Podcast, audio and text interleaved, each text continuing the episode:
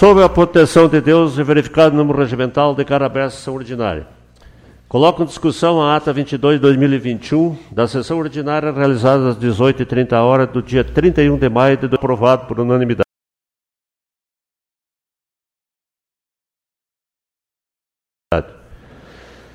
Solicito ao vereador secretário que proceda a leitura resumida dos documentos oficiais recebidos. Boa noite. Ofício número 173 de 2021.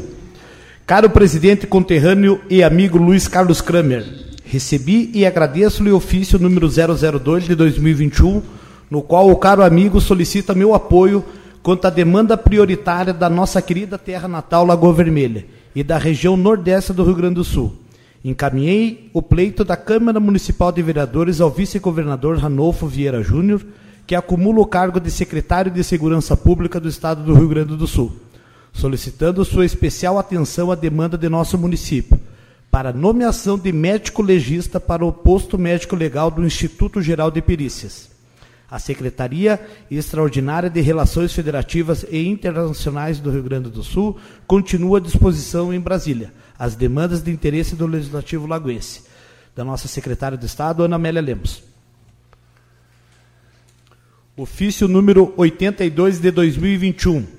Excelentíssimo senhor vereador presidente, ao cumprimentá-lo cordialmente em atenção ao pedido de informação número 35 de 2021, de autoria do vereador Ranieri Berlato Bosa, encaminhamos em anexo cópia da informação proveniente do Departamento Municipal de Trânsito, a qual responde ao pedido em epigráfico Sendo que tínhamos para o momento, solicitamos gentis providência por parte da Vossa Excelência para que lhe amplo, dê amplo conhecimento às demais edis dessa casa. O, o prefeito Gustavo Bonotto. Ofício número 86 de 2021. Excelentíssimo senhor vereador presidente, ao 80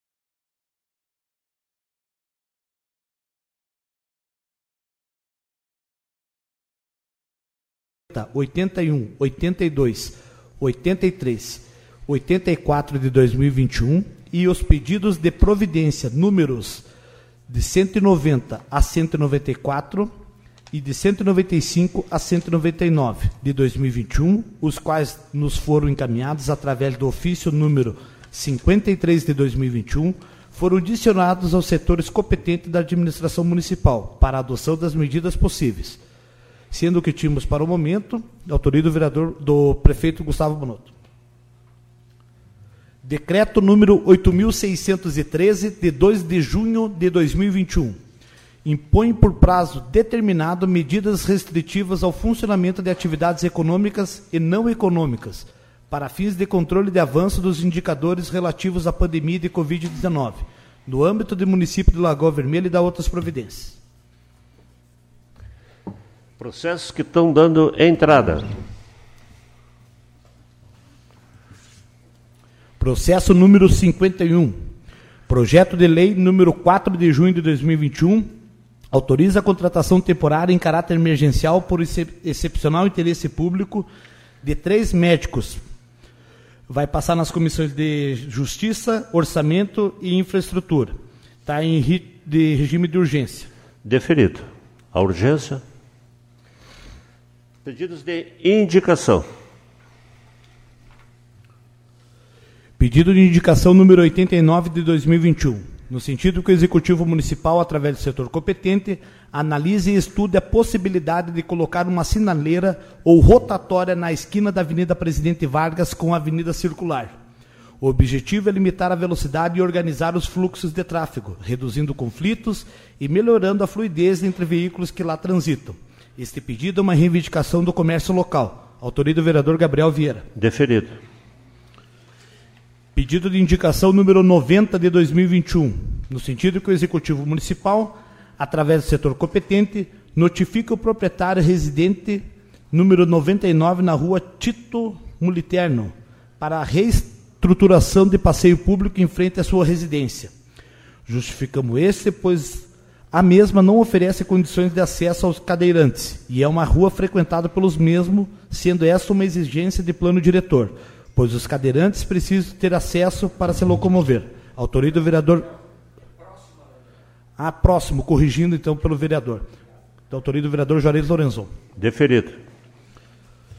Indicação número 91 de 2021, no sentido que o Executivo Municipal, através do setor competente, analise quanto à possibilidade de colocar uma rotatória na esquina da Avenida Presidente Vargas com a Rua Maximiliano de Almeida. Munícipes procuraram este vereador cobrando providência no sentido de construir uma rotatória no local acima citado. Desta forma, nos horários de pico, irá disciplinar melhor o trânsito no local, além de trazer uma maior segurança à municipalidade. Autoria do vereador Gabriel Vieira. Deferido. Pedido de indicação número 92 de 2021, no sentido que o Executivo Municipal, através do setor competente, estude a possibilidade de incluir um grupo prioritário de vacinação do Covid-19, caminhoneiros e trabalhadores do transporte coletivo rodoviário de passageiros. Justificamos este pedido por ser um apelo desses profissionais, que exalta a necessidade de fazer a vacina contra a Covid-19 sendo que estão diariamente transportando pessoas e o risco de, de contaminação é alto. Salienta que ao receber o imunizante, além de se proteger, estão protegendo o outrem. Autoria do vereador Gabriel Vieira. Deferido. Pedido de indicação número 93 de 2021. No sentido que o Executivo Municipal, através do setor competente, estude a viabilidade de implantação de placas indicativas de paradas de ônibus. Sendo assim, visando sempre o bem-estar da população, requer a implantação das placas indicativas nas vias para que a população possa ter acesso a esses serviços essenciais, tendo em vista o grande número de utentes que fazem uso desse meio de locomoção, justificando-se por conseguinte essa solicitação. Autoria do vereador Gabriel Vieira. Deferido.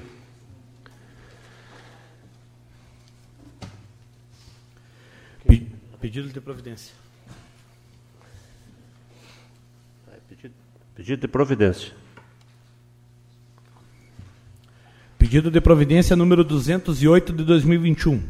O vereador que subscreve vem por presente, nos termos regimentais, solicitar que o Poder Executivo Municipal, através do setor competente, realize concerto de Boca de Lobo na rua José de Oliveira Teles, esquina com a rua João Ferreira, bairro Nunes a justificativa se deve ao fato da boca do lobo estar quebrada e que vem gerando os riscos de acidentes aos pedestres que transitam nesse local, conforme observa-se nas fotos em anexo. Autoria do vereador Gabriel Vieira. Deferido. Pedido de providência número 209 de 2021, no sentido que o Executivo Municipal, através do setor competente, providencie conserto na rua Alemanha com o Uruguai, no bairro São José esse pedido é uma reivindicação, reivindicação dos moradores do bairro devido à péssima situação que se encontra a via. Autoria do vereador Wilson Papeleiro. Deferido. Pedido de providência número 210 de 2021, no sentido que o Executivo Municipal, através do setor competente, providencie conserto colocando grades de proteção nas duas bocas de lobos que estão sem na rua Júlio Vanzin, área industrial 3, próxima à empresa Trevisul Móveis. Este pedido é uma reivindicação dos empresários da área industrial 3, devido à boca de lobo estarem sem qualquer proteção, podendo ocasionar acidentes com pedestres e veículos devido à falta da grade de proteção. Autoria do vereador Wilson Papeleiro. Deferido. Pedido de providência número 211 de 2021, no sentido que o Executivo Municipal, através do setor competente, providencia a reposição de tachões e a pintura em toda a extensão da ciclovia até a BR-285. Justificamos este, pois as as condições de deterioração da referida rua e a construção da praça deixaram a mesma com pouca visibilidade. Justificamos ainda a importância de recuperação é para criar a cultura de utilização de bicicletas em locais públicos como forma de incentivar a prática de esportes, para manter a saúde e o lazer dos usuários. Autoria do vereador Juarez Lorenzon. Deferido. Pedido de providência número 212 de 2021 no sentido que o Executivo Municipal, através do setor competente, realize melhorias na rua André Stormovski, bairro Pedregal, paralela à BR-285. Tal pedido é necessário em razão do trecho encontrar-se com vários buracos, oferecendo grande transtorno, já que é intenso o fluxo de veículo naquele local. Sendo assim, pede-se atenção a esta solicitação. Autoria do vereador Josmar Veloso. Deferido. Pedido de providência número 213 de 2021, no sentido que o Executivo Municipal, através do setor competente, providencie melhorias na quadra de campo do campo de futebol do bairro Medianeira. Justificamos esse sendo um pedido dos moradores que gostaria que fosse colocado uma terra e a correção do solo, pois mesmo os mesmos têm interesse em plantar grama para poder, além de ter uma quadra de futebol, também uma área de lazer, onde todos possam usufruir com seus familiares. Autoria do vereador Juarez Lorenzon. Deferido. Pedido de providência número 214 de 2021, no sentido que o Executivo Municipal, através do setor competente, providencia a limpeza do bueiro próximo ao pontilhão que dá acesso ao Passo da Chica, perto da propriedade dos Andrades, estrada do Rincão, abaixo do bairro Medianeira. Justificamos este, pois o devido bueiro que atravessa a estrada foi trancado por obras da Corsã, represando a água sobre a estrada e dificultando a utilização da via. Autoria do vereador Juarez Horizon. Deferido. Pedido de providência número 215 de 2021, no sentido que a administração municipal, por meio do setor competente, providencia a revitalização da placa que se encontra no capitel São João Maria.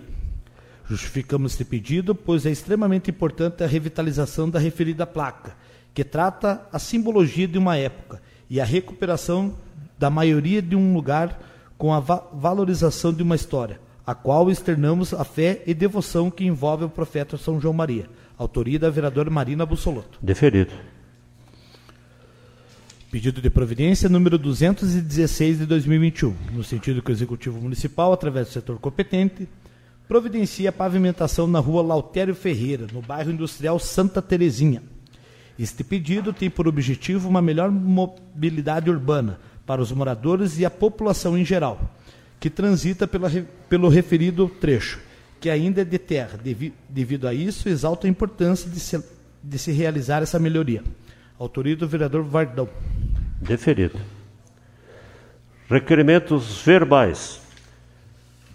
Em nome da mesa, que seja enviado voto de pesar pelo falecimento do seu Eduardo Oswaldo Rodrigues Leite, em nome da, da sua esposa Terezinha Vieira Leite e dos seus filhos.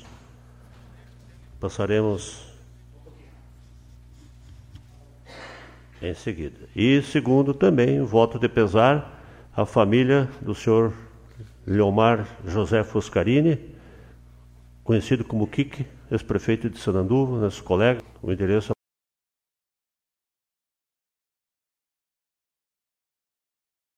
Prefeitura de Sananduva, em nome da, acho que da Câmara de Vereadores, acho que uma associação de todos os senhores vereadores.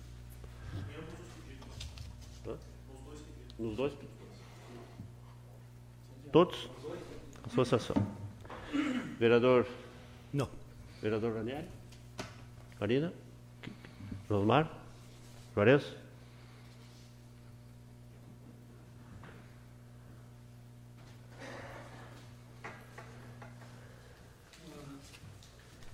Eu gostaria de fazer meus pesar aí um grande amigo aí, o nosso amigo Robson Antunes do bairro São José aí, que nos deixou esses dias, então pessoa muito importante e muito trabalhadora aí que a gente via vendendo as frutinhas dele, então para nós foi uma perda valiosa para nós aí também. Tá certo, deferido.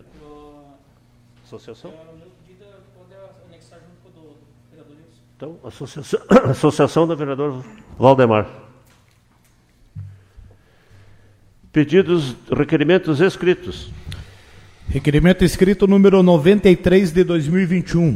O vereador que se subscreve nos termos regimentais, após ouvido do outro plenário, requer a Vossa Excelência para que seja expedido ofício à Superintendência Regional do DENIT, solicitando a devida manutenção na ponte localizada na BR 470, localidade do Turvo, neste município Justificamos este em razão de moradores e pessoas que ali transitam diariamente, ao qual exalta a necessidade de se realizar a devida manutenção da mesma, devido ao péssimo estado que se encontra.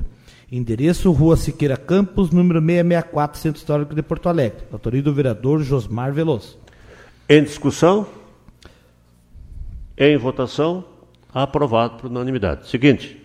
Requerimento escrito número 94 de 2021. Apresentamos, nos termos do artigo 119 do Regimento Interno, o presente requerimento para deliberação em plenário e esta Casa Legislativa possa emitir ofício parabenizando a diretoria do CEPERGS, 25º Núcleo, pela vitória que ocorreu neste último final de semana. Desejamos êxito nessa etapa, pois sabemos que a educação é primordial para a formação de todos e tendo à frente pessoas que possam cada vez mais batalhar por uma educação eficaz aos, aos nossos alunos. Nós, do PDT, colocamos-nos à disposição para juntos podermos sempre pensar em uma educação plena para todos. Autoria do vereador Ranieri Belato Bosa, Ariovaldo Carlos da Silva e Juarez Lorenzon. Em discussão? Em votação? Aprovado por unanimidade. Seguinte. Requerimento escrito número 95 de 2021. Apresentamos nos termos do artigo 119 do Regimento Interno o presente requerimento para deliberação em plenário e esta Casa Legislativa possa emitir ofício parabenizando nossos cinco lagoenses classificados para receber o prêmio Trajetórias Culturais Mestra Grio Sirley Amaro, que completou 1.500 trajetórias culturais no Estado com recursos oriundos da Lei Aldir Blanc. Desejamos a todos e os contemplados com esta premiação, pois isso mostra o nosso município tem pessoas maravilhosas e competentíssimas no quesito cultura. Nunca deixaram de levar o nome do nosso município. E são pessoas como vocês, que agradecem a nossa cidade, que engrandecem nossa cidade. Muito obrigado a todos os integrantes. Teatro Depois da Chuva, nós do PDT colocamos-nos à disposição para juntos podermos sempre pensar em políticas públicas para desenvolvimento cultural do município. Bancada do Partido Democrata Trabalhista, Diego Grança, categoria Música, Flávia Arende, Ida da Costa, Lucas Sangrafredo Reck, Márcia Ferreira e da autoria dos vereadores Renato Brelato Bosa, Juarez Lorenzon e Arovaldo Carlos da Silva. Em discussão? Em votação? Aprovado por unanimidade. Ariovaldo. Passaremos à ordem do dia. Processo número 38.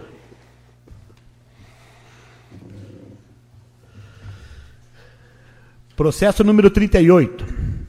Projeto de lei número 38, de 16 de abril de 2021, autoriza o Poder Executivo a doar caminhão ao Corpo de Bombeiros Militar do Rio Grande do Sul. Passou na Comissão de Legislação, Justiça e Redação Final, Comissão de Infraestrutura, Desenvolvimento e Bem-Estar Social.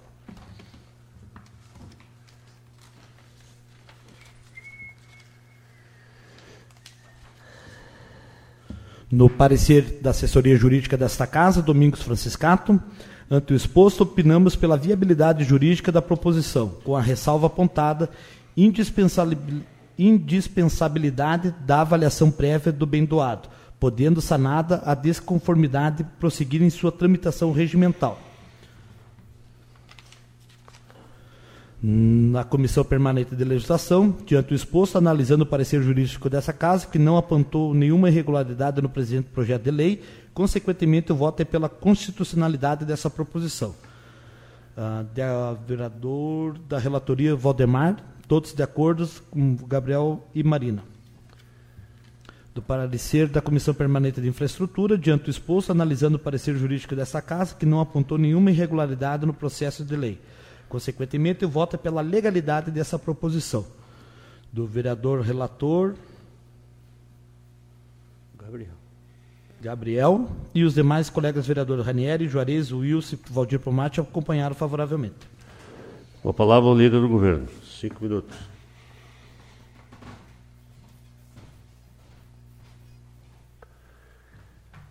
Boa noite a todos, internautas, colegas vereadores. Colegas vereadores, peço o voto favorável desse projeto, considerando a solicitação dirigida ao Poder Executivo Municipal para que se proceda na doação deste caminhão ao Corpo de Bombeiros Militar do Rio Grande do Sul, utilizado este por órgão desde o ano de 2001, mediante cessão de uso de bem.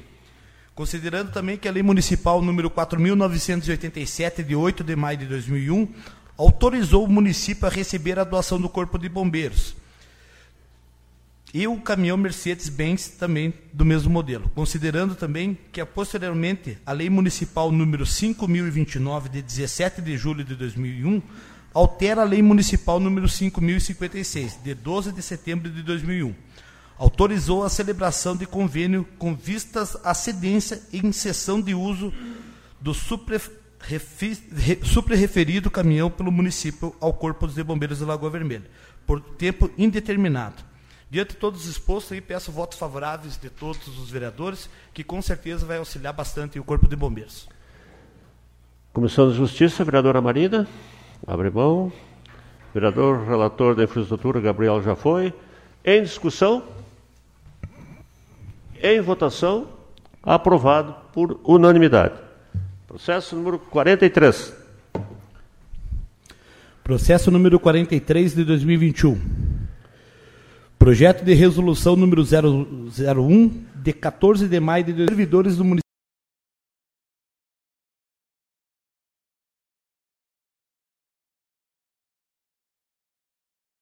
da mesma área. Passou na Comissão de Legislação e na Comissão de Infraestrutura.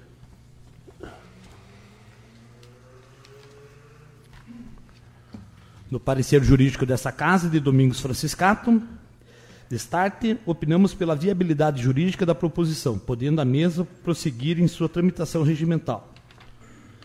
Na Comissão Permanente de Legislação, diante do exposto, analisando o parecer jurídico desta Casa, que não apontou nenhuma irregularidade no presente projeto de lei. Consequentemente, o voto é pela constitucionalidade dessa proposição. Os vereadores participantes, Gabriel, Marina e Vardão, todos a favor. Na Comissão Permanente de Infraestrutura, Diante do exposto, analisando o parecer jurídico dessa casa, que não apontou nenhuma irregularidade no presente projeto de lei, consequentemente, o voto é pela legalidade dessa proposição. Todos os vereadores foram de acordo com o vereador relator. Participaram o vereador Ranieri, Juarez, Wilson, Gabriel e Valdir Pomate.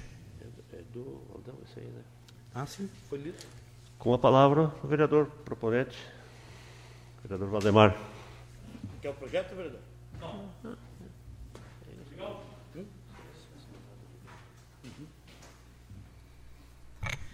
Senhor presidente, colegas vereadores e internautas que estão nos assistindo. É, eu creio que essa homenagem aí, todos os vereadores aqui queriam fazer, né, para essas pessoas aí que estão é, direto, né, 24 horas aí, não só pela pandemia, mas pelo atendimento, pela paciência e pela coragem também é, de estar à frente aí de tudo isso que está acontecendo no nosso município de Lagoa Vermelha. A gente sabe que é, cada um desses profissionais aí saem de casa cedo, né, para cumprir com o seu horário, com a sua obrigação, trazer o seu sustento também. E são pessoas que realmente amam o que fazem por estar na frente, né, de tudo isso que está acontecendo é, no momento.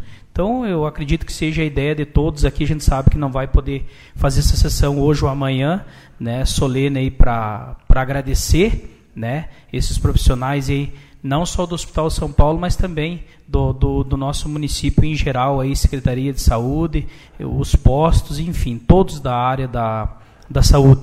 Então eu só tenho a agradecer aí, né, pelo voto também dos colegas, das comissões aí, né, e a gente espera que melhore aí, para que no final aí nós possamos erguer mais essa bandeira aí. Obrigado, senhor presidente.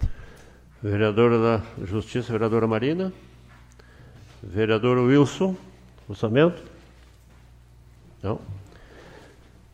Em discussão? Em votação, aprovado por unanimidade. Processo número 45. Processo número 45, projeto de lei número 43, de 13 de maio de 2021. Acresce os cargos de coordenador de transporte e frota, coordenador de enfermagem, diretor de planejamento e gestão orçamentária da saúde, coordenador de controle de avaliação e planejamento e de assistente social ao artigo 1 da Lei Municipal número 6.160 de 2009, que autoriza os, os titulares dos cargos que mencionam em caráter excepcional a dirigir os veículos do município.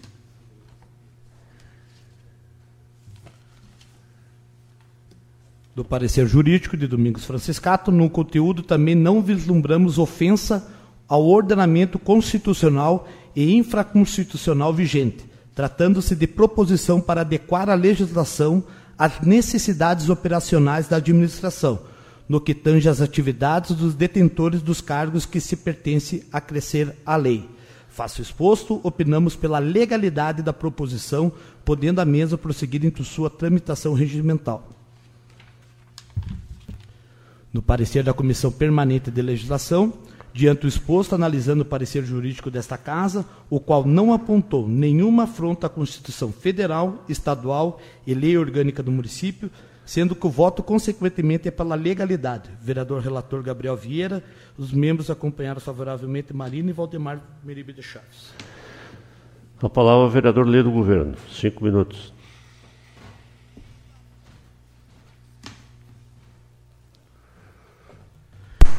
Senhor presidente, caros colegas vereadores e internautas que nos acompanham, considerando o teor da Lei Municipal número 6.160, de 19 de março de 2009, e alterações posteriores que autorizam os titulares de determinados cargos a dirigir veículos do município em caráter excepcional, quando necessário para cumprimento das atribuições que lhes são próprias, quando não houver motorista disponível, desde que estejam devidamente habilitados e mediante assinatura de termo de responsabilidade por qualquer ato doloso ou culposo que venha cometer na direção do veículo. Considerando também a constatação da necessidade de incluir os cargos de coordenador de transporte e frota, coordenador de enfermagem, diretor de planejamento e gestão orçamentária da saúde e, e coordenador de controle de avaliação e planejamento, regidos pela Lei Complementar número 37 de 12 de julho de 2010 plano de cargos, carreiras e vencimentos dos servidores da área da saúde e o cargo de assistente social regido pela Lei de Complementar Municipal número 68 de 2013. Plano de cargos dos servidores municipais na redação do artigo 1 da referida lei, a fim que os mesmos possam dirigir veículos da municipalidade. Considerando também, diante a falta de motoristas e da disponibilidade de veículos, que a possibilidade dos ocupantes dos cargos estão dirigirem veículos quando necessário, proporcionará maior agilidade na prestação dos serviços públicos na área da saúde e assistência social, setores que carecem de celeridade e desburocratização dos processos para que não ocorra prejuízos à população assistida. Peço então o voto favorável de todos os vereadores. É um projeto que veio do Executivo, que vem só para agregar na categoria da saúde, que principalmente nas demandas administrativas. Lá na Secretaria da Saúde, sabemos que é um órgão diferenciado. Lá nós lidamos com a saúde e a necessidade. Perante o exposto, de uma forma bem tranquila, peço o voto favorável de todos os vereadores. Vereador relator, vereador Gabriel já foi. Manifestação em. É só, só justiça. Em discussão, vereador Pomate, três minutos.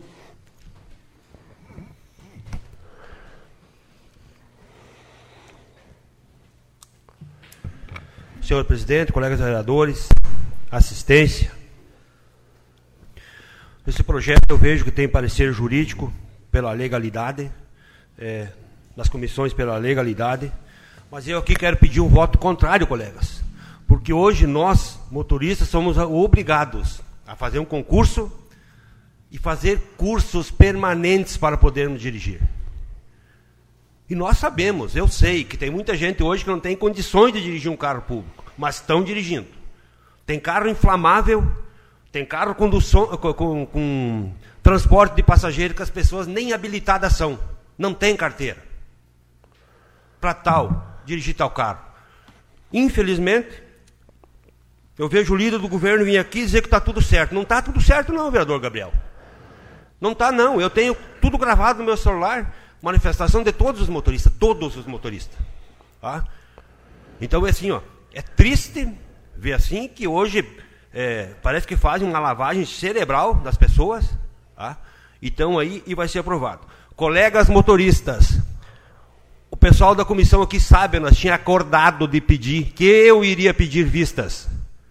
Mas infelizmente o Gabriel, o vereador Gabriel não deu tempo do vereador presidente ler a questão de ordem do dia, ele já pediu visto do projeto. Para quê?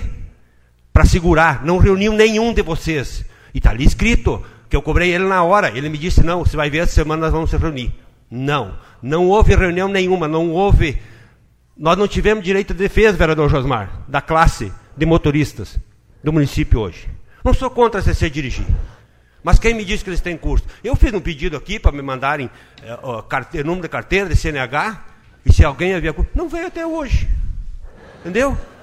Então, assim, ó, eu sou contrário, e colegas, fiquem atentos. Depois, eu não estou ameaçando ninguém aqui, mas vocês vejam bem quem é quem. Vocês têm áudio gravado de vereadores que eram favoráveis, hoje vão votar contra. Tá? Então prestem atenção. Prestem atenção que vai votar contra. Depois daí, vocês vão ver quem é quem. Eu falei para vocês, e eu estou me aposentando. Para mim era indiferente votar favorável. Mas eu estou em defesa da classe aqui. E tenho certeza que mais alguns vereadores vão estar em defesa. Então, assim, ó, peço aos colegas vereadores que votem ao contrário, entendeu? Porque eu acho que nós precisamos sim. Hoje, é- e outra, o projeto não diz onde é que vão dirigir. É só dentro do perímetro urbano ou vão poder viajar? No projeto não diz nada disso. Então, quer dizer, nós vamos autorizar, vão poder ir viajar para outra cidade, porque aqui não diz nada. Não, eu estou autorizado, eu vou. Entendeu, vereador Wilson? Não diz nada aqui. Ah, mas, infelizmente, nós não tivemos chance para nada. Eu não tive chance de pedir vistas de novo esse projeto. Eu, a intenção era pedir para reunir os motoristas e nós conversarmos. Mas, infelizmente, atravessou tudo aqui e não deu. Tá, meus colegas? Então, vocês estão vendo a minha posição que eu disse que ia ter aqui e estou tendo. Tá? Então, fiquem atentos. Um abraço a todos aqui. Eu sei que todos estão escutando. Em discussão, vereador Arevaldo. Três minutos.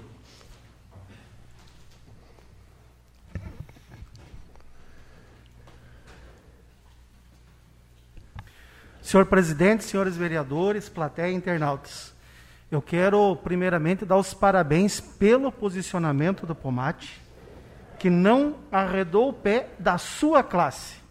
Nós temos que defender a nossa classe, a classe a qual a gente pertence.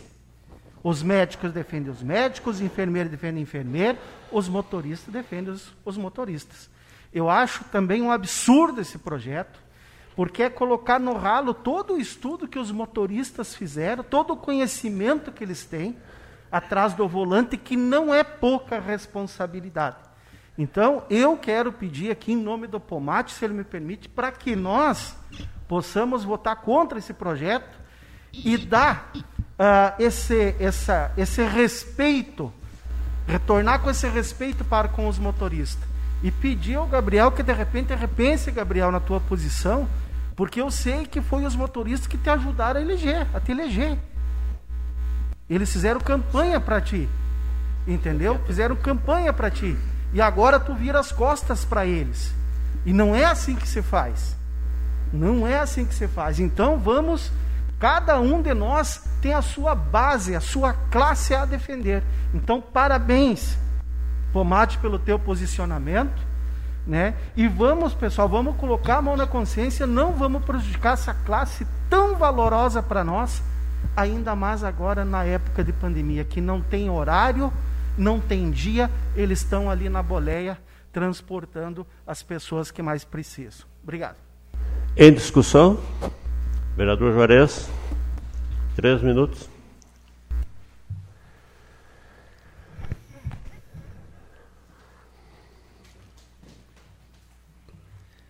Boa noite, presidente, demais colegas. É, a sociedade sempre passa por revés. Né? A gente, quando a gente está indo numa linha, é, aparece um desconforto, alguma situação, mas a moda agora é desqualificar. Quem fez concurso para professor tem a carreira, um trabalho uma sequência. O que, que, o, que os governos estão fazendo? Não estão fazendo concurso para professores, funcionários de escola, estão terceirizando.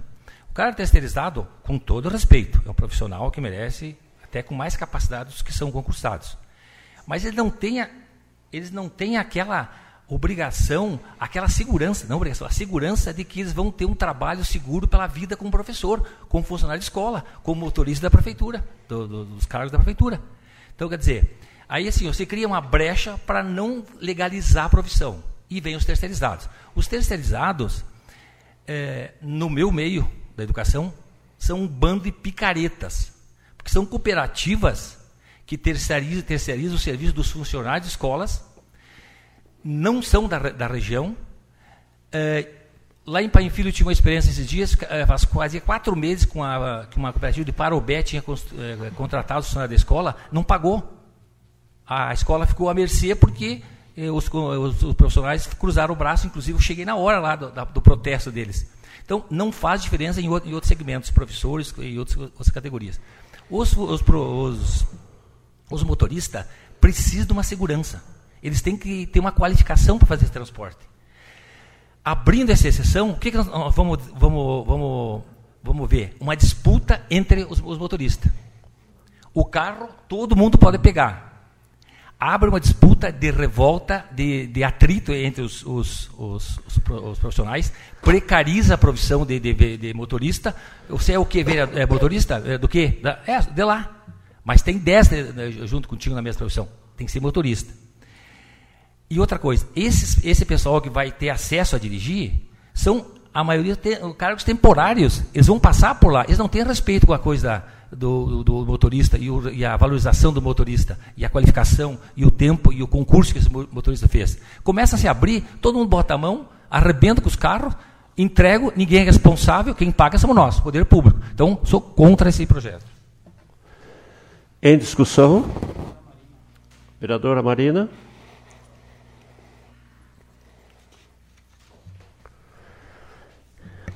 Três minutos. Senhor presidente, colegas vereadores, os internautas, eu respeito o meu colega Pomati, uh, sei da, da, que, o quanto ele defende a classe. Eu, como funcionária pública, há 10 anos já na prefeitura, sei da demanda também. Vereador uh, professor Juarez, tem uma diferença entre autorizar um cargo a dirigir e você contratar um motorista. Não vai ser contratado um motorista. São cargos que vão ser acrescidos na legislação. A, a legislação que está acrescendo esses cargos já é clara quando diz que esse, essa, esse cargo não pode dirigir fora do município.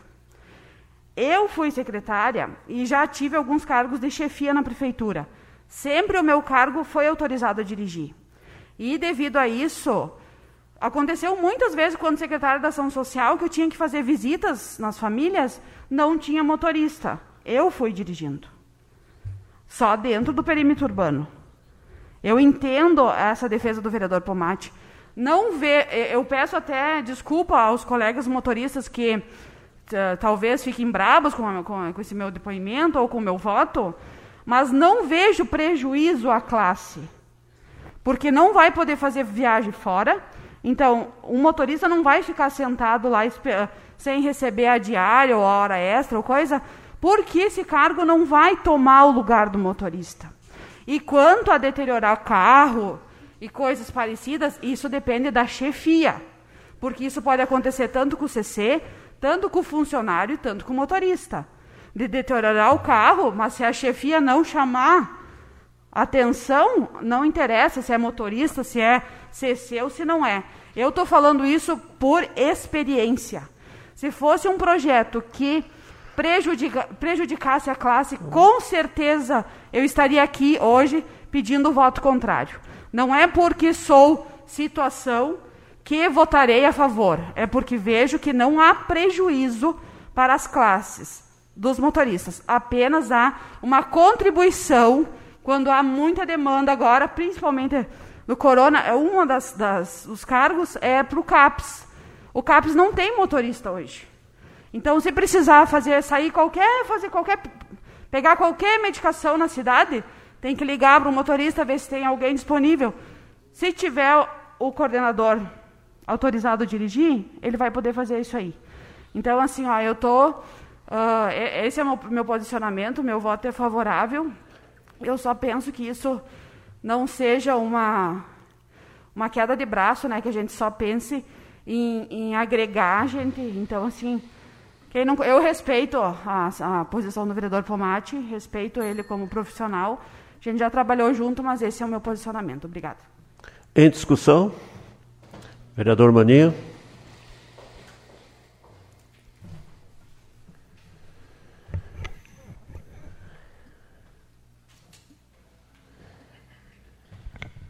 Boa noite, senhor presidente, demais colegas vereadores, internautas que nos acompanham.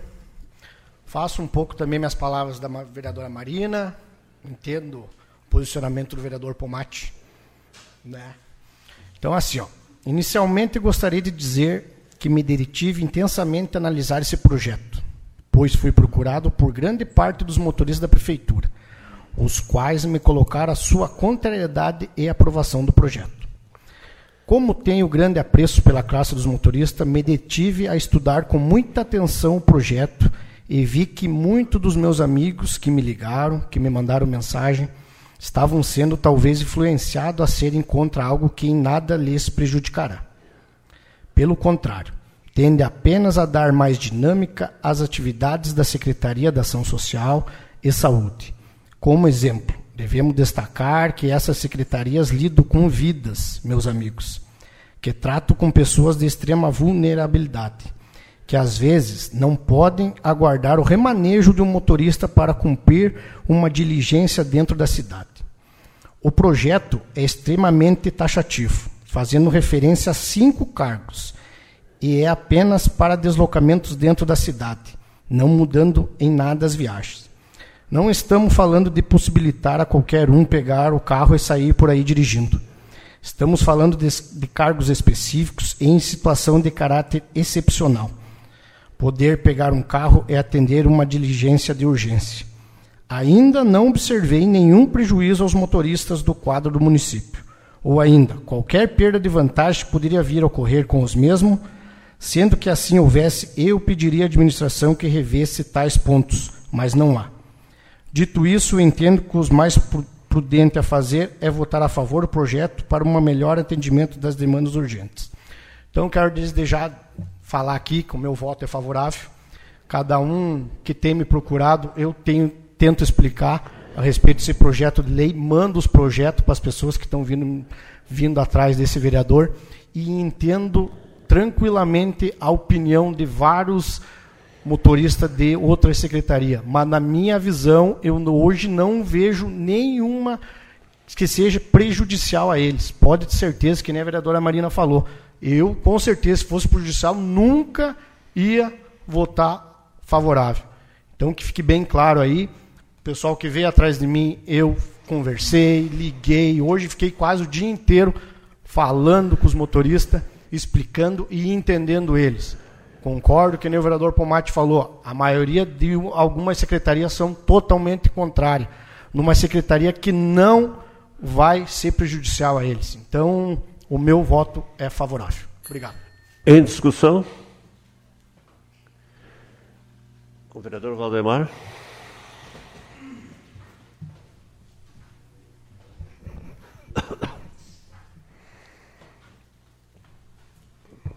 Senhor presidente, colegas vereadores e principalmente para os internautas que estão nos assistindo. É, primeiramente, quero chamar a atenção aqui do vereador Ariovaldo. Eu não gosto muito de discutir nessa tribuna, mas temos que discutir quando é viável as coisas aqui. Em primeiro lugar, vereador, o senhor diz que representa aqui, o Pomate representa a classe dele, o senhor representa a sua. Eu não represento uma população inteira. Eu trabalho por todos. O que, que você quer dizer com isso, vereador? Que se esse projeto viesse trazer algum desconforto para os motoristas, eu também seria contra. Porque cada um dos, dos 11 vereadores que está aqui foi a população que colocou como fiscal. Então, se, se tiver alguma coisa nesse projeto mais tarde que venha trazer um, um desconforto para os motoristas, simplesmente qualquer um motorista pode ligar e dizer assim, vereador, está acontecendo aqui isso, isso, isso. Aí onde é que está o vereador? Aí ele tem que chegar nas barbas do, do executivo. Então eu represento aqui todas as classes, professor, eh, enfim, qualquer pessoa que precise de apoio é, desse vereador. Uh, cargos, uh, motoristas, não é qualquer motorista que vai chegar, vai pegar uma chave de um cara e vai dizer eu sou motorista hoje. Senão não temos que ter secretário, vereador Kramer. É. Daí pagando seis contos para um secretário para deixar os motoristas fazer o que querem. Então não vai ser ninguém que vai pegar a chave do teu caminhão ou do teu carro chegar lá e eu vou sair. Isso não existe. Isso aí tem, tem lei e tem pessoas que vai cuidar disso também. Não podemos deixar de atender a nossa população. Por quê? Nós estamos defasados hoje que nós não conseguimos, o Poder Executivo não consegue mais uh, fazer todas as visitas do nosso CRAS, enfim, dessas pessoas que estão trabalhando com a saúde. Eu vou citar aqui um caso aqui da Dona Maria. Eu cheguei na casa dela lá às quatro da tarde e ela sofreu um acidente, caiu com 86 anos e eu liguei na, no, no, posto onde ela tem que ser atendida e a responsável pela unidade disse, Vardão, nós não temos motorista aqui. Se eu conseguisse dirigir, eu ia lá fazer o curativo nela. E aí, como é que vamos deixar o nosso povo sem, sem, sem atendimento lá? Né? Então nós pensamos nisso também. Então não vai trazer nenhum desconforto para os motoristas. Né? É uma lei que tem que ser fiscalizada depois por qualquer um dos vereadores e mesmo os motoristas. Uh, então não vejo muita discussão nisso que se realmente fosse colocar em perigo o, o, o, o, plano de carreira de cada motorista, com certeza eu votaria contra. Mas eu não vejo. Depois, eu conversando com o executivo também hoje, o prefeito vai fazer uma reunião com os secretários e com os motoristas e vai explicar que não vai ser prejudicado essas classes aí. Então eu peço aí o voto favorável a todos os senhores vereadores. Obrigado, senhor presidente. Em discussão? Em votação. Quem for favorável, permanece como está. Quem for contrário, que se manifeste. 3, 5, empate. Eu acompanho o líder do governo, desempate, favorável ao projeto. Explicações pessoais.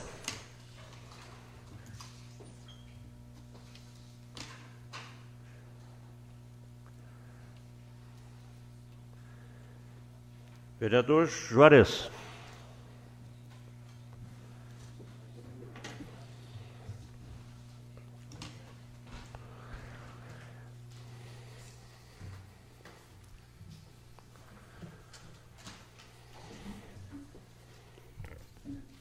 Boa noite, presidente, mais colegas.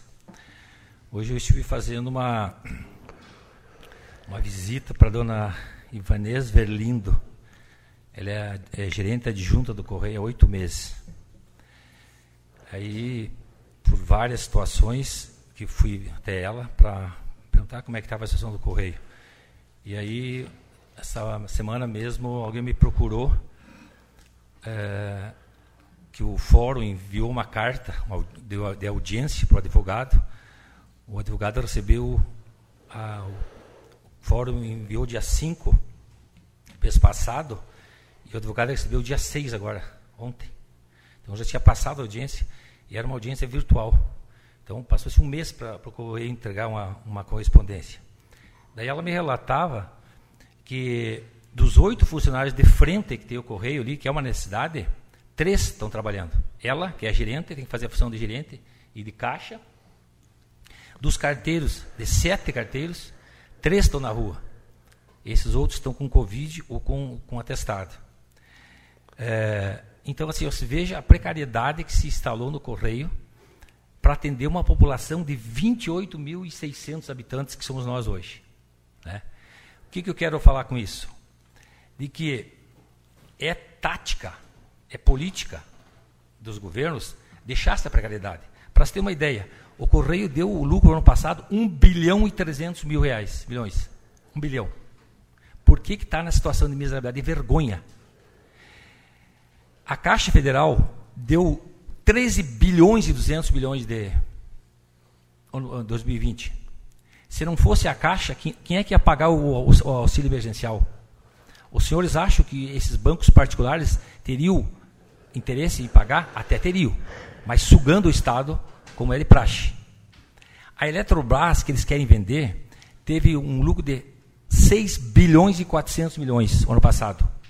Estão rifando e o governo federal já está comprando energia das empresas terceirizadas ou das multinacionais que estão dominando o setor elétrico. Aumentou a bandeira, vai aumentar a energia, as pessoas devem estar sabendo, em todos os meios de comunicação está sendo falado isso aí.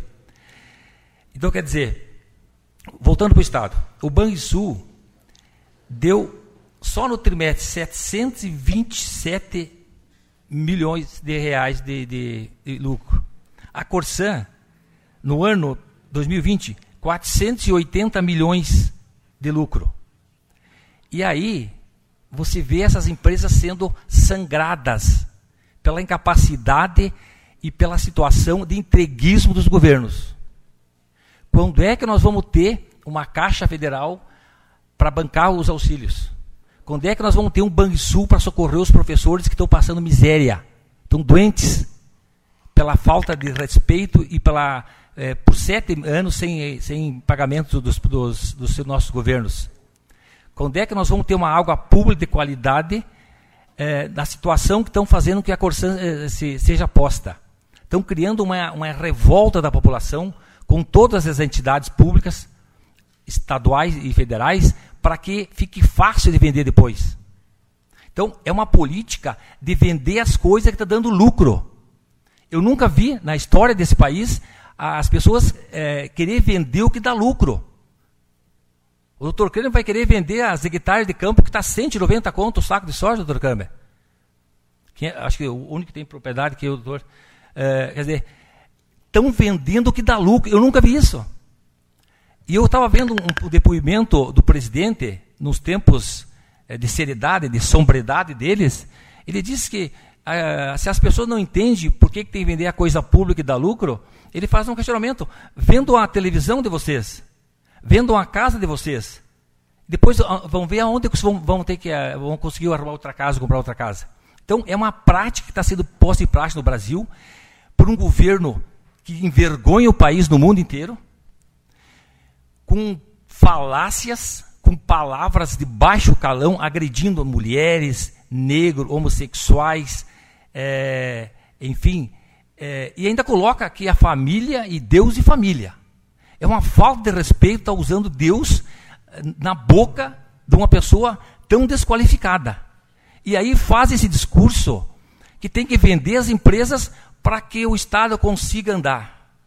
E vários deputados dessa bancada que estão lá em Brasília, senador Reis, um defensor do entreguismo da coisa pública, um negacionista e um defensor da cloroquina na CPI da Covid.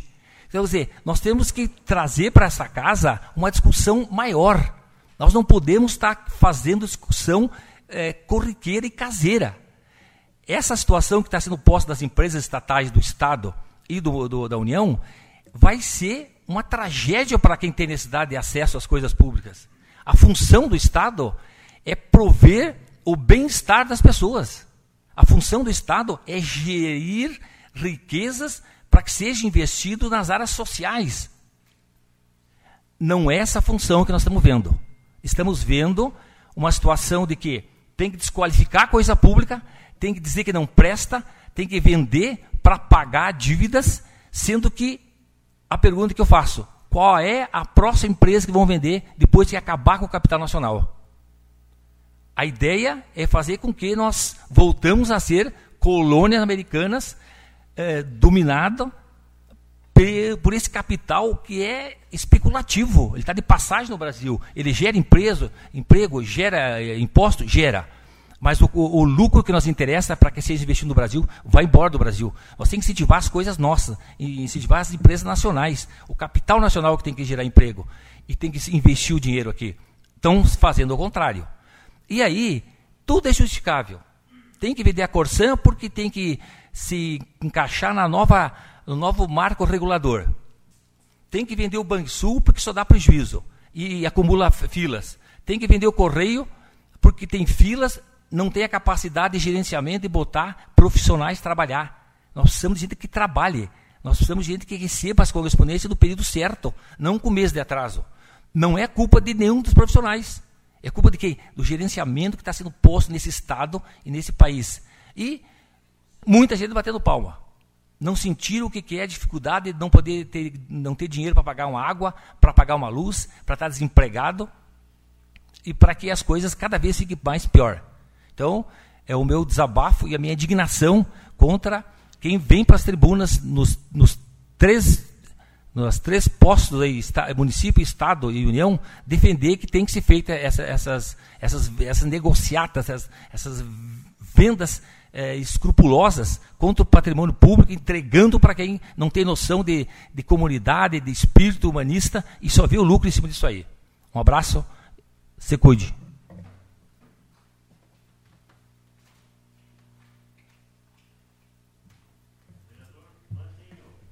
Vereador Maninho.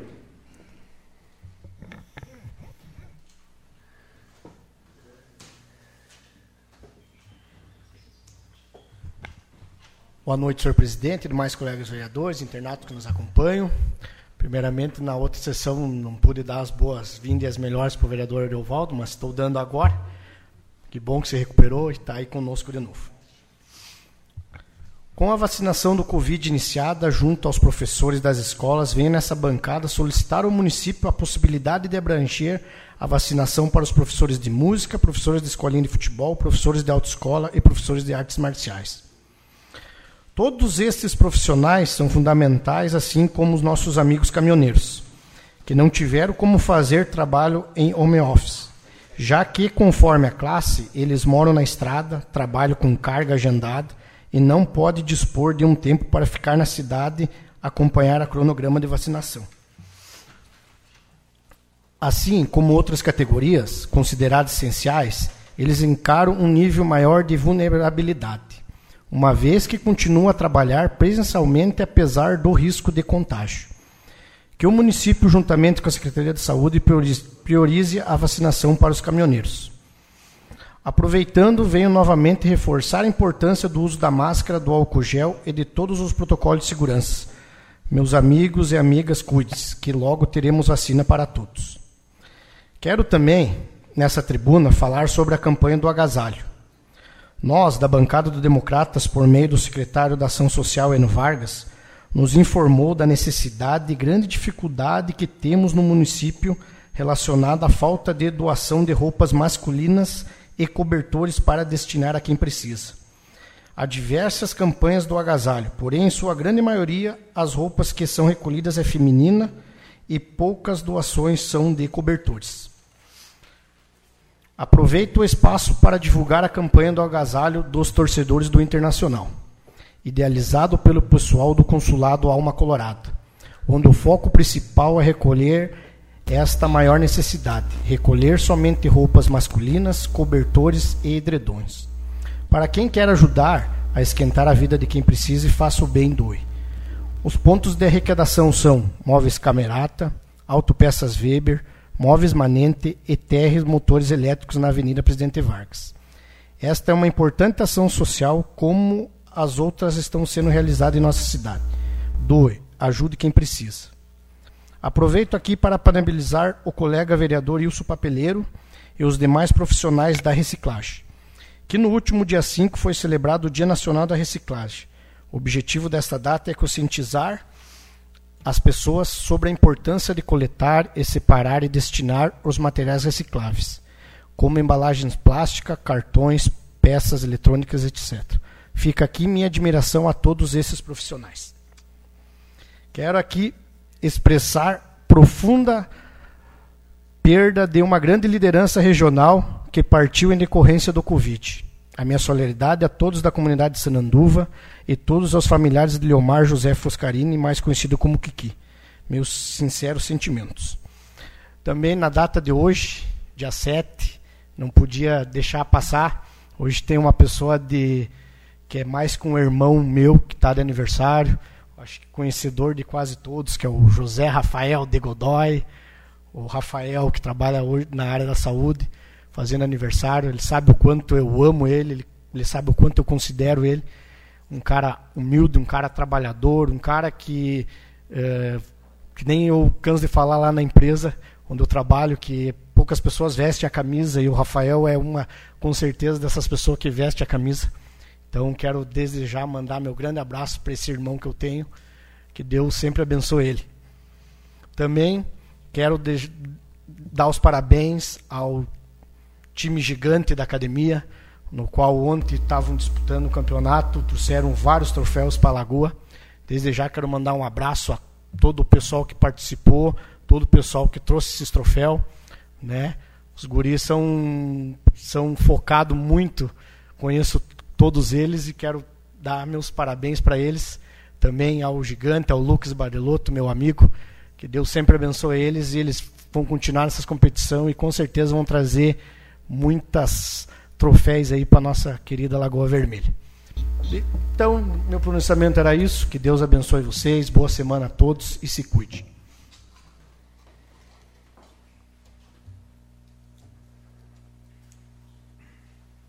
Vereador Kramer.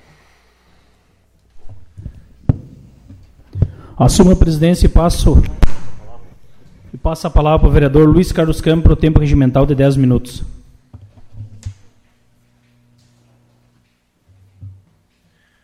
Senhor presidente, senhores vereadores, internautas.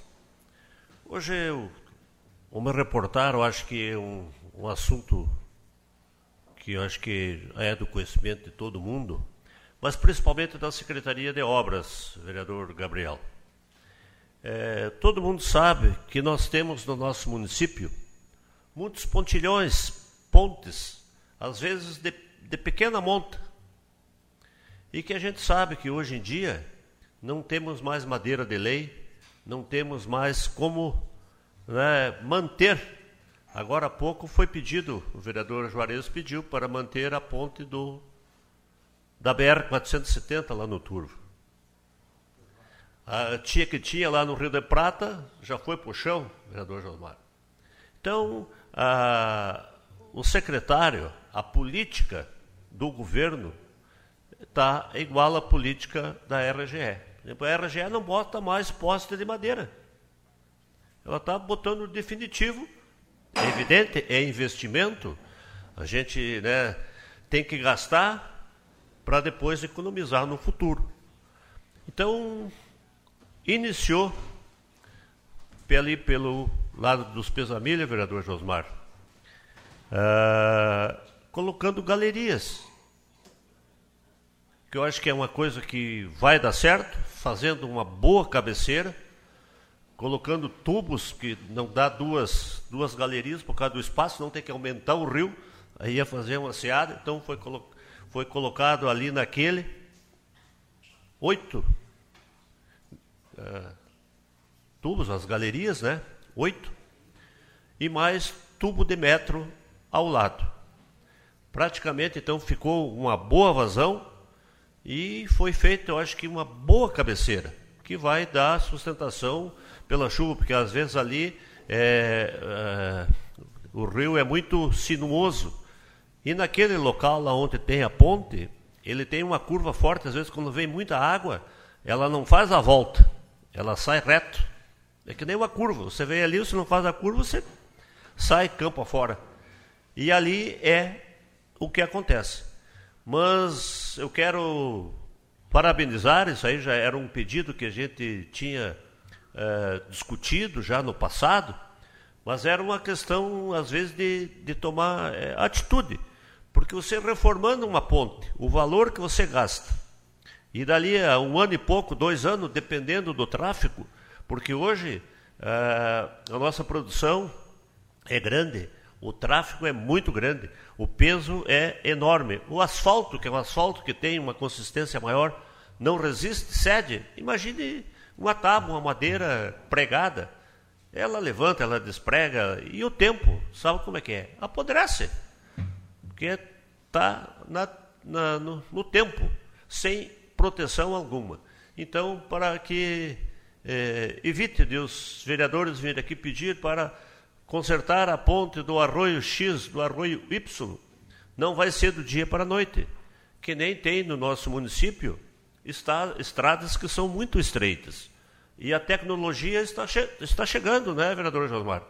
Cada vez mais as plantadeiras têm maior distanciamento, mais linhas, porque é o custo. Então, quando você passa uma grada, em vez de você ter 10 linhas, tendo 20, é uma volta a menos que você está fazendo, é custo, e isso aí vai na ponta do lápis. E as nossas estradas não dão mais vazão, a não ser em cima de caminhões. Mas todo produtor vai ter a sua prancha, vai ter seu caminhão para transportar o seu maquinário de uma lavoura para outra, que muita gente tem campo arrendado, e os próprios proprietários mesmos, que, que de, precisam deslocar de um município para outro. Um exemplo prático daquilo que não deve ser feito, por exemplo, é o planchão que tem lá no canal, lá no São Joaquim, de vida com esmeralda. Ele foi reformado, mas ele só passa um caminhão, ele não passa uma plantadeira, não passa um trator com rodado, porque tem as laterais. E ele foi reformado. O prefeito anterior, o prefeito de Esmeralda, queria fazer, alargar mais, colocar mais uma carreira de tubo. Resolvia o problema. Quantos produtores de Lagoa Vermelha que tem que plantam na Esmeralda, no Pinhal, afinal de contas, para aqueles lados? não conseguem passar por cima, tem que passar lá no rio, mas o rio é muito pedroso, então se tu passa lá com um trator, com uma máquina, no mínimo que tu vai fazer é cortar o pneu. Quanto é que custa o pneu de uma máquina? Então você tem que contratar um caminhão para quem tem uma prancha para colocar seu maquinário para poder de repente atravessar do outro lado. E ali tem muita gente que planta dos dois lados, que é só atravessar o rio. Então é uma dificuldade e que o município vai ter que começar a alargar as suas estradas. Que hoje todo mundo está pedindo. E uma coisa também, os produtores às vezes estão reformando as suas cercas e estão colocando em cima praticamente do barranco, que existe uma legislação que diz quanto que você tem que deixar do eixo da estrada para ser. Então, no futuro próximo, vai ter problema vai ter que alargar a estrada, mas está a cerca em cima. Não vai querer desmanchar. Os funcionários vão desmanchar? É problema. Então, são coisas, é o futuro, é a tecnologia, é a evolução que está chegando e nós temos que acompanhar. Porque, queira ou não, o carro-chefe hoje do nosso país, da economia, vem do agronegócio. É evidente que tudo é importante. A indústria, o serviço, né, a mão de obra, tudo é importante. Mas o agronegócio hoje é a chave do cofre, como se diz, né? Porque hoje veja a evolução, a, a produção que deu e quem é que está mantendo os municípios, o Estado e, para não dizer, a União. Então, isso é uma coisa assim muito importante para o crescimento de todo mundo. E depois disso aí, além da produção, é a seriedade é gestar bem, né, a gest, gerir bem o que é público, a nível municipal, a nível estadual e a nível federal. Porque no momento que você gera as riquezas e poucos aproveitam, poucos se servem, poucos se completam com o dinheiro público, aí a coisa não anda. Aí a coisa não vai. Aí as nossas, as nossas Empresas dão prejuízo, vereador Juarez. Que nem no passado, todas elas eram deficitárias. O governo tinha que cobrir. Hoje, estão dando lucro. Por quê? Por que estão dando lucro? Qual é a explicação? Se é a mesma empresa. Só porque saiu o Kramer, que estava lá, que geria mal, e entrou o Valdemar, que é um bom gestor, fez dar lucro. Méritos para o, o vereador Valdemar. Mas amanhã depois volta o Kramer de novo para fazer aquilo que não deveria fazer? Aí que vem aquela pergunta: você deve ter essa empresa como pública? Ou deve privatizar para ela dar pelo menos o imposto, que você não tenha que repor mais nada para ela? Então é nesse sentido que a gente tem que olhar porque uma, uma, uma moeda tem duas faces, a cara e a coroa. Vire e olhe dos dois lados. Hoje o vereador Juarez falou, todas as empresas de, dando lucro extraordinário, que não dava. A gente via que não dava. Era prejuízo, era vermelho, era vermelho. E daí? Apareceu o Valdemar lá e o Valdemar botou na linha. Então, eu acho que é nesse sentido aí que a administração e a, o secretário de obras é, está é, andando no caminho certo. Aqueles que for possível, vamos colocar galerias dentro da parte do monetária, porque tudo isso tem gastos e não é do dia para a noite. Porque se fosse fácil, já estava tudo feito. Não era nada de madeira. Então, parabéns aos funcionários da Secretaria de Obras que estão fazendo um belo trabalho, trabalhando aí às vezes no fim de semana, aproveitando aquilo que o tempo nos dá para que realize essas, essas obras. Então, parabéns a todos. Uma boa noite e uma boa semana a todos. Passa a presidência para o vereador Luiz Carlos Kramer.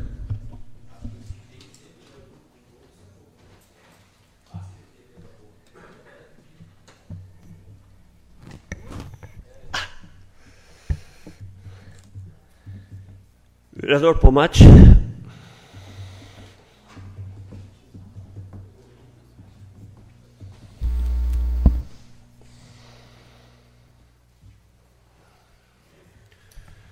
Presidente, colegas vereadores, vereadora Marina, internautas, minha família principalmente que está me assistindo. Hoje, um abraço muito especial vai para o meu colega Rafael também, que está de aniversário, Rafa. Você sabe que eu tenho uma admiração por você, pelo teu trabalho, tenho um carinho especial. Você sabe disso há muito tempo, não é de hoje. E o também deixar registrado hoje que a pessoa também que me dá sentido, que me fez viver de novo, está de aniversário também, que é meu neto Otávio. Hoje ele está completando cinco aninhos. Parabéns, meu neto. Eu sei que talvez você não esteja vendo o vovô, aqui, mas a minha filha Catiúcia está assistindo. Um abraço para a Lívia também. Sabe que o vovô te ama muito e você é a razão de tudo para mim. Me preocupa muito quando o colega vereador vem na tribuna e fala que foram influenciados. Influenciado por quem? Motorista tem opinião própria, nós temos motoristas hoje com formação superior. Vocês sabem disso. Tem motoristas que saíram hoje são advogados. Então, motoristas não estão ali para ser comer pó, cheiro ruim. Praticamente hoje fomos chamados de burro. Influenciado por quem? Não. Eu tenho opinião própria, meus colegas têm opinião própria também. Entendeu? Uh, e eu estou me reportando a isso, vereador, eu sei disso. Eu quero que o senhor chame a atenção de todos, não só minha. É, e eu queria dizer aos colegas vereadores. Eu sei disso, vereador. Eu, mas eu não estou tocando no projeto. Estou tocando no projeto? Não, estou falando aqui que fomos, foram chamados de influenciados. Colegas motoristas, digo para vocês, sejamos fiscais de hoje em diante. Eu serei. Pode ter certeza absoluta. De hoje em diante eu vou ser um fiscal. Como deve ser o meu cargo. Vou ser fiscal. De hoje em diante, quero ser fiscal, quero pedir tudo, tudo o que for possível para que as pessoas que sejam autorizadas que provem que estão capacitados para dirigir carro do município. Tá, colegas? Então, os que são favoráveis aí, foram, sejamos fiscais. Pode me passar, me chamar a qualquer hora. Vou estar presente. Um abraço a todos aí, boa semana e que Deus nos proteja. Vereador Ranieri.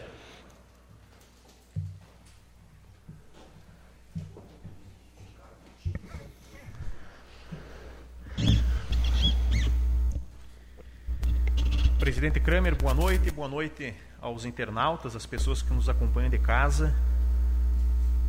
Acho que fica mais claro a voz, né? Sobre as privatizações, eu quero uh, ser muito pontual e muito rápido. Concordo com o vereador Juarez. Creio que, e, e parcialmente com o senhor também, vereador Kramer, creio que a gestão de uma estatal faz toda a diferença. Toda a diferença Há só um pequeno equívoco quando se fala que agora elas estão dando lucro, não é verdade. Isso é de longa data. O Banrisul, por exemplo, não recorda o ano que tenha dado um prejuízo. Estou aqui com meus 33 anos. Pode ter acontecido, mas há muito tempo ele vem sendo superavitário. E esse dinheiro que todos os anos entra a partir da administração do Banco Banrisul é o que cobre muitas vezes parte do salário dos médicos, dos professores, que são serviços públicos que são usufruídos pela nossa população. A mesma coisa acontece com os Correios, que infelizmente vive um processo de sucateamento que é intencional. A administração que o senhor fala está sucateando propositalmente os Correios. Os Correios fazem muito mais do que entregar cartas hoje em dia. É praticamente uma agência bancária. E digo mais, outras agências que promovem transporte de cargas e de utensílios contratam os Correios, terceirizam o Correio, maninho.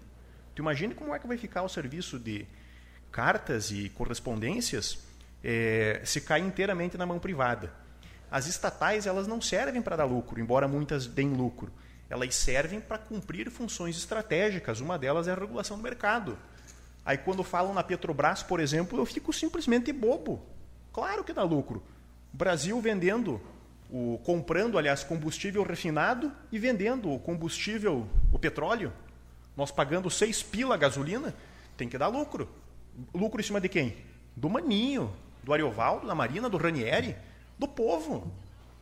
Não é essa a função da Petrobras, não é essa a função das estatais, não é dar lucro, embora o lucro seja algo relevante e importante. Dito isso, eu quero fazer a leitura de um WhatsApp que eu recebi hoje de um servidor público que trabalha na Secretaria da Saúde, para que os senhores colegas tomem conhecimento da situação e, junto comigo, ajudem a promover um processo de fiscalização e, se é necessário, vereador Kramer, promover uma interferência, que o Gabriel, que mora ali do lado, pode fazer essa averiguação com maior uh, tranquilidade, tá, Gabriel? Diz assim, boa tarde. Fala mais alguma coisa e diz assim, estão fazendo os testes de Covid aqui dentro da secretaria. Ficam todas as pessoas juntas esperando. Quem vem marcar exame, quem vem fazer o teste, quem vem pegar remédio, nós que precisamos bater o ponto e fazer a biometria. Quem trabalha aqui, todo mundo no mesmo ambiente, sem distanciamento. E nós, funcionários, nem temos o EPI adequado. Daí está citando aqui a máscara PFF2. Não tem nenhuma noção. A Secretaria da Saúde está realmente um caos.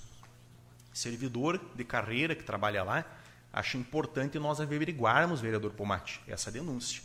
Se realmente as resoluções de distanciamento e de cuidados não estão sendo cumpridas pela Secretaria da Saúde, que é o órgão que dá o exemplo, que promove fiscalização, estamos em maus lençóis. Então está se criando um ponto de disseminação aqui, onde deveria ser um ponto de solução desse tipo de problema. Bom.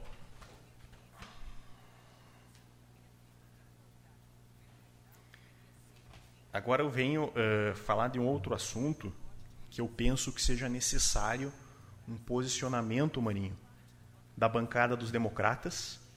O líder hoje, eu não sei se é você ou se é o vereador Valdemar.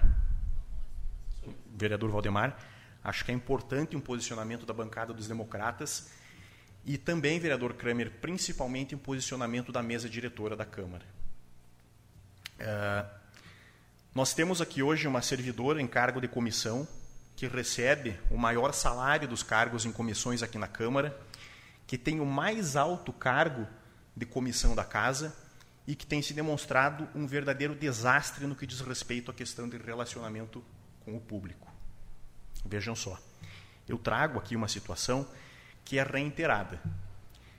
A diretora, a supervisora geral da Câmara, a senhora Charize Bresolim, vereador Kramer, no passado já chamou os professores de medíocre dentro do ambiente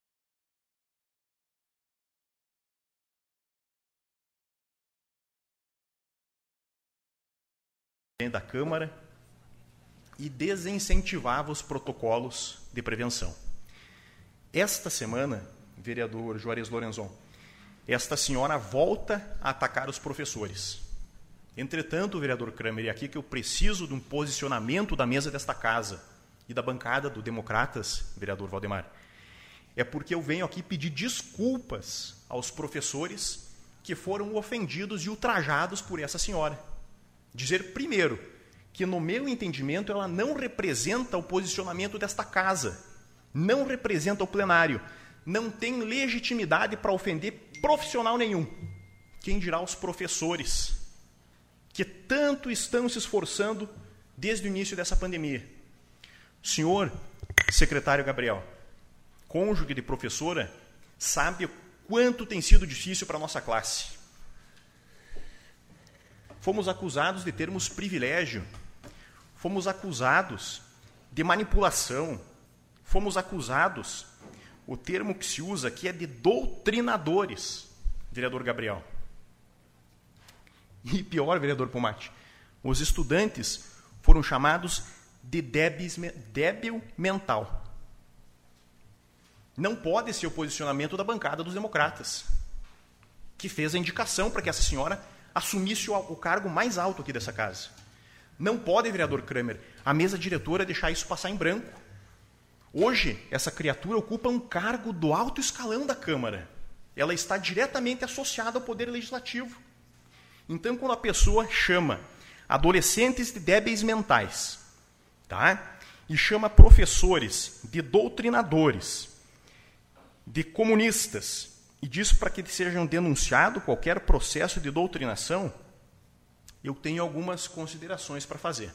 A primeira, se essa cidadã conhece qualquer caso efetivo de doutrinação, traga para a nossa bancada, traga aqui para essa casa, porque nós vamos apurar.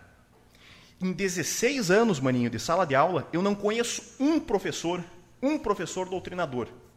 Nem na rede pública, nem na rede particular. Eu conheço pessoas que, assim como cada um de nós, tem posicionamento político.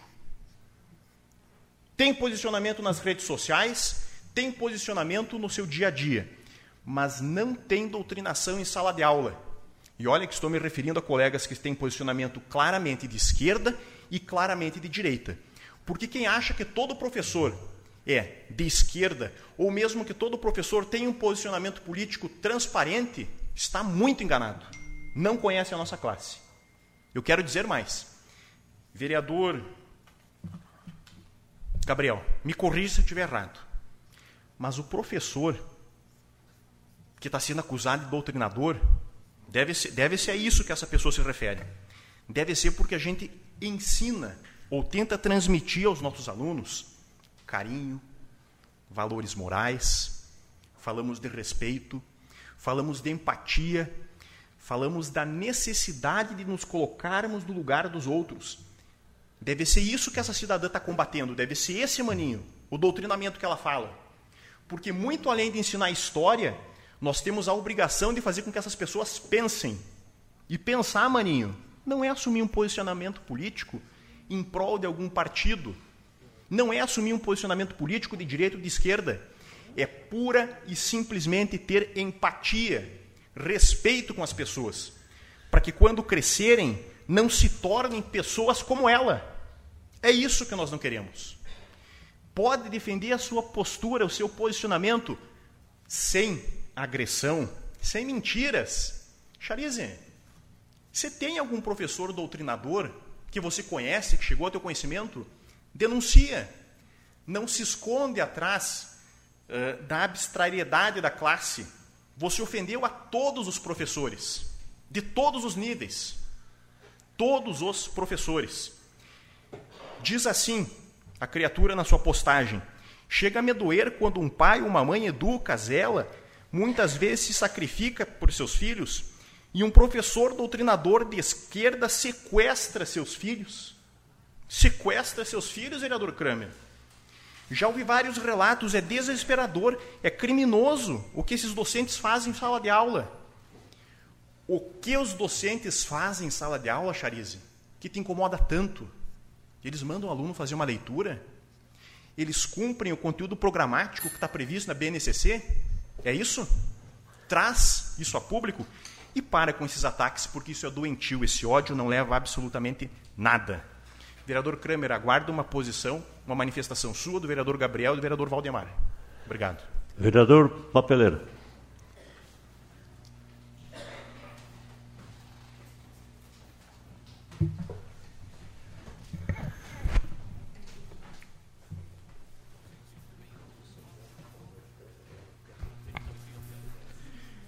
Boa noite, presidente, colegas, internautas e plateia. Hoje quero dizer assim para o pessoal aí que, que nos viram aí, né? A gente, que nem eu sempre digo, não, sempre na humildade, né, pessoal? Vocês aí dos bairros aí, a gente votou com o coração da gente, né? Então, geralmente, às vezes amanhã, depois, aí a gente quer que ver assim que, que não aconteça que nem nas outras aí papeleiro botava aqui, quando vê no outro dia estava no jornal ali. Ai, o papeleiro é oposição, o papeleiro é isso, o papeleiro é aquilo. Então eu botei com o meu coração, pensei, conversei com, com o pessoal hoje que me ligaram e os motoristas aí. Ó, apoio tudo vocês aí, pessoal, porque eu sei o que, que é. Eu não tenho aquele estudo que vocês têm, o que vocês Vereador fizeram. Wilson, sobre o assunto, o vereador Pomate é igual. Não pode. Aquilo que foi tá. passou na sessão. Tá bom, tá bom, presidente. Certo? Tá bom, então passou. Só, só não, me referir. Não pode falar nesse assunto. Tudo bem. Então vamos na próxima, nós puxamos, viu, pessoal? Se não dá hoje, ah, na próxima. Que vem, você pode então falar. tá bom. Tá bom, nos desculpe aí, pessoal. Então eu só tenho a dizer para vocês aqui, ó, que os pedidos nossos tá chegando aí, a gente Outra coisa que a gente queria parabenizar aí, que a gente se esqueceu aí, que foi a. Na outra vez nós parabenizamos a rádio aí, a, a Folha do Nordeste, né? Então eu queria parabenizar aí o dia 26, que a Rádio Cacique também completou aniversário aí também. Nosso Paulo Silva, Rudimar aí, todos, né? Nos desculpa esse parabéns atrasado, né? Que a gente acabou se esquecendo, né? E dizer pro povão aí dos bairros aí, ó, sempre vou vou estar aqui para defender vocês. Às vezes tem pessoas assim que que pensar o papeleiro não existe, porque nós, graças a Deus, não temos aquele dinheirão lá para fazer todas as publicidades que nós gostaríamos de fazer. Porque assim, não, não tenho condições, né? Mas estou aqui para o povo me, que sempre estão me parabenizando e muito obrigado, pessoal. Sou grato a cada um de vocês aí por cada vez que a gente se encontra na rua aí, vocês dão os, que sabe que a gente está fazendo melhor para a gente, embora a gente não tenha aquele estudão lá, né? mas sempre aqui na humildade, né? Para dizer para vocês aqui, estarei nesses quatro anos aí, se, se vocês, por exemplo, de repente quiser reeleger, a gente vai estar tá aqui, né? Então, dizer assim, ó, continue apostando em nós, porque assim, ó, nós estamos aqui para defender o povo, para defender o trabalhador e para defender o empresário aí, né? De, que, que são nossa base, né? O empresário e o empregado, né? Então são uma base assim que todas têm que estar junto, né? Parabenizar aí a todos os catadores aí de papelão, que nem o nosso amigo Maninho falou aí, né? Que é um serviço assim que é pouco reconhecido. A gente olhou assim, né, esses dias a gente pegou no Facebook, porque eu acompanho bastante, aí, vemos o prefeito de Chapecó entregando sacolão aí para os catadores e explicando ali para eles. Ó, vocês estão aqui, ó, teus filhos estudem, nós temos um emprego. Então nós queremos aqui que, que Lagoa Vermelha aconteça, claro que lá é muito grande, mas a gente acha assim que temos que incentivar essas empresas aí, que nem eu sempre não me canso de dizer, né, a Natural aí, que agora botou esse outro empreendimento aí também, que já está favorecendo muita gente, né? Então a gente sempre vai dizer, empresários, sejam todos bem-vindos, né? Agora parece que quarta-feira me deu a inauguração e parece um açougue, né? Então eu sempre estou no tempo aí, né? Sempre corrigindo meu meu Facebook aí e dizendo para o pessoal que me acompanha nas minhas lives, muito obrigado. Às vezes a gente diz para o pessoal, né? A gente faz essas lives aí para você que acompanha aí, vocês dos bairros aí, do centro, de demais região e do interior, não para falar em política, a gente fala da nossa vida, do nosso sentimento, daquele povão sofrido aí que de repente por vários anos teve pessoas aí que colegas aí que que tiveram, falaram, né? Mas eu como moro naquele bairro São José, lá eu amo aquele bairro. Agora essa semana aí tiremos umas fotos aí da nossa biquinha do Zagrião que é um, uma fonte aí que nós tinha aí quando ia jogar bola, eu, Vardão, jogou bola com nós lá, sempre nós ia tomar água, então a gente viu que venderam os terrenos ali, então, Vardão, sabe o que, que a gente pensa? Teria que ficar um carreiro ali. Porque é a nossa origem. Quando faltava água ali, quando falta, o pessoal pega água lá, só que daí agora foi comprado, né? E não ficou nenhum carreiro para o pessoal entrar na biquinha.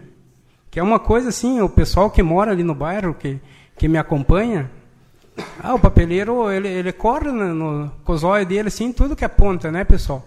Então, vê assim, se a imobiliária, de repente, não vendeu aqueles terrenos ali que faz divisa ali, o menos um carreiro para o pessoal não, não esquecer da nossa biquinha, porque a gente tomava água ali, a gente vê pessoas assim que às vezes não tinha condições de pagar água, e às vezes até hoje ainda tenha, né?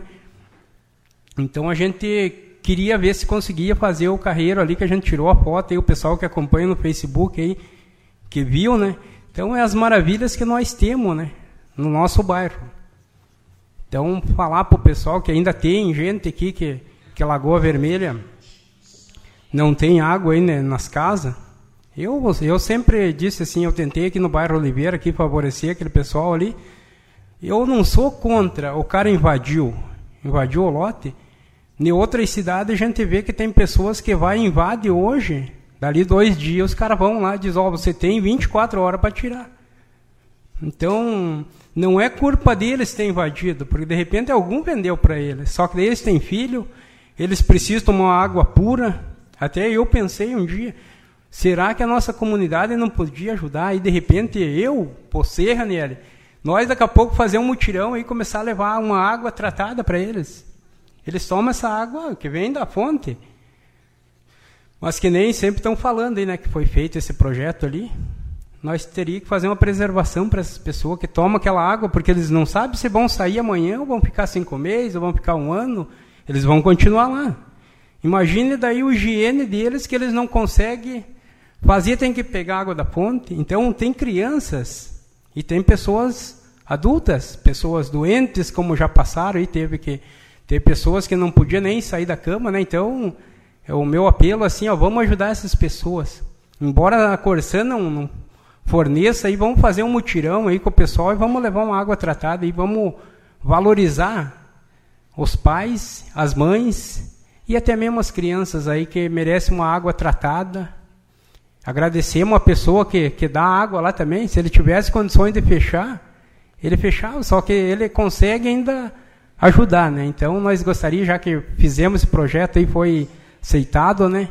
Então gostaria assim que nós fosse preservasse então essas essas fontes aí para essas pessoas tomar uma água bem melhor, né? Então eu sempre vou dizer para vocês, meu povão aí, que eu que nem o pessoal me fala, ah, o papeleiro foi votaram aqui da cidade, muito obrigado a vocês da cidade aí que votaram para mim, mas muitas pessoas desses bairros aí que, que me acompanham, e eu sei que muitos votaram para mim, muitos estão torcendo para mim para fazer uma boa administração, ajudar aí o prefeito, que nem eu digo, não é oposi oposição do papeleiro, é a posição dele. Não é, ah, que fulano, cicrano bota pilha em mim. Eu uso minha cabeça, minha mente e meu coração quando faço as coisas. Muito obrigado, pessoal. Só tenho a agradecer. Deus abençoe a todos, uma boa semana aí e tudo é bom. Vereador Josmar.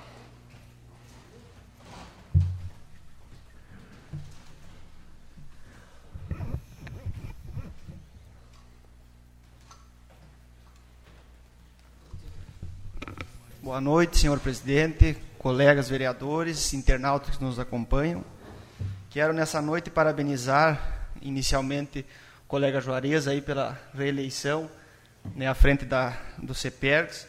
Isso com certeza é o resultado de um bom trabalho, um reconhecimento aí da classe dos professores. Né? Eu não poderia deixar de admirar porque minha mãe é professora também, né? então nasci dentro da parte da educação e acredito que tudo que tenho até hoje parte foi pelo meu trabalho, meu esforço, mas devo muito à educação. Então a gente tem que saber reconhecer faço minhas as palavras do colega Wilson, né, que falou que tem que uh, levar as crianças né, até a educação, tem que dar essa oportunidade. Eu acho que isso é o primeiro passo. Né, sem educação não somos nada. Né, esse é o início do caminho né, para se conseguir alguma coisa e para estar aqui também representando outras pessoas.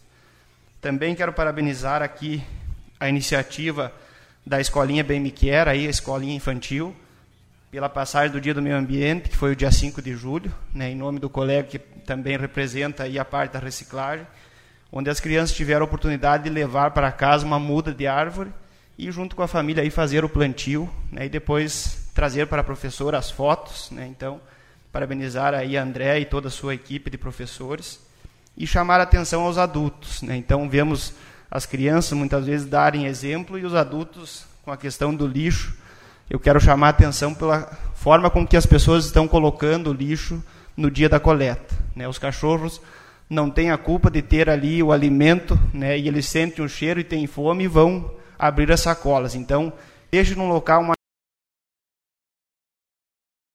mais alto um pouco para que os animais não alcancem. Simplesmente isso. Parece que nós crescemos, amadurecemos e perdemos noções básicas né, de como evitar que muitas vezes eu vejo na minha rua ali próximo, né, o vereador Ranier deve ter presenciado isso também, né, que seguidamente os lixeiros têm que passar juntando as sacolas que são abertas pelos animais. Não é culpa deles, é culpa de quem colocou num local inadequado. Deveria de estar mais alto um pouco para que o animal não alcance. Eu acho que é uma coisa simples, mas que faz toda a diferença. Também quero aqui parabenizar o Joel Araújo, né, que está iniciando um novo empreendimento. Estive conversando com ele, um açougue, onde era a antiga Lagoa Material de Construção. E fizemos o convite a ele, então, para participar do Programa Capital Nacional do Churrasco. E vamos agora fazer um esforço aí na documentação e no processo para que ele se torne o primeiro estabelecimento aí cadastrado que possa então trazer os cortes diferenciados, que possa representar o município e fazer uso da marca. Então, parabéns, Joel, a você e a toda a sua equipe aí por essa iniciativa. Nós queremos ter mais açougues, mais empreendimentos cadastrados no programa, que isso vai levar o nome do município para fora. Né? Então, é uma identidade cultural que temos e temos que preservar né, e valorizar aquilo que é nosso. Né? Então, dentro de alguns dias aí será inaugurado e as pessoas vão ter então a oportunidade de conhecer né, os cortes e falar um pouco sobre a origem né, de como se chegou a esse churrasco, né, e ele vai fazer o uso então da marca do selo Capital Nacional do Churrasco. Também aproveito aqui, ouvi o colega Maninho falando da questão dos caminhoneiros, né, e eu vinha com essa pauta escrita para o dia de hoje. Então coloco como uma sugestão, né, alguns caminhoneiros entraram em contato comigo para que se pudesse num sábado se fazer um plantão ou um horário diferenciado, porque alguns têm uma dificuldade de fazer a vacinação no horário comercial, digamos assim, de segunda a sexta. Então fica aqui um pedido ao secretário Morona, à sua equipe, ou até mesmo ao Hospital São Paulo, se assim for possível, que marquem um dia aí, que agendem com o pessoal, num final de semana, num sábado de manhã ou algum dia na semana, com um horário diferenciado para que o pessoal possa então chegar até o posto de vacinação. Eles nos colocaram que saem cedo, muitas vezes, das empresas, né, carregado, e voltam depois das 6 horas, muitas vezes além das 10 horas da noite, e fica difícil de fazer a vacinação. Então fica aqui esse pedido e esse registro.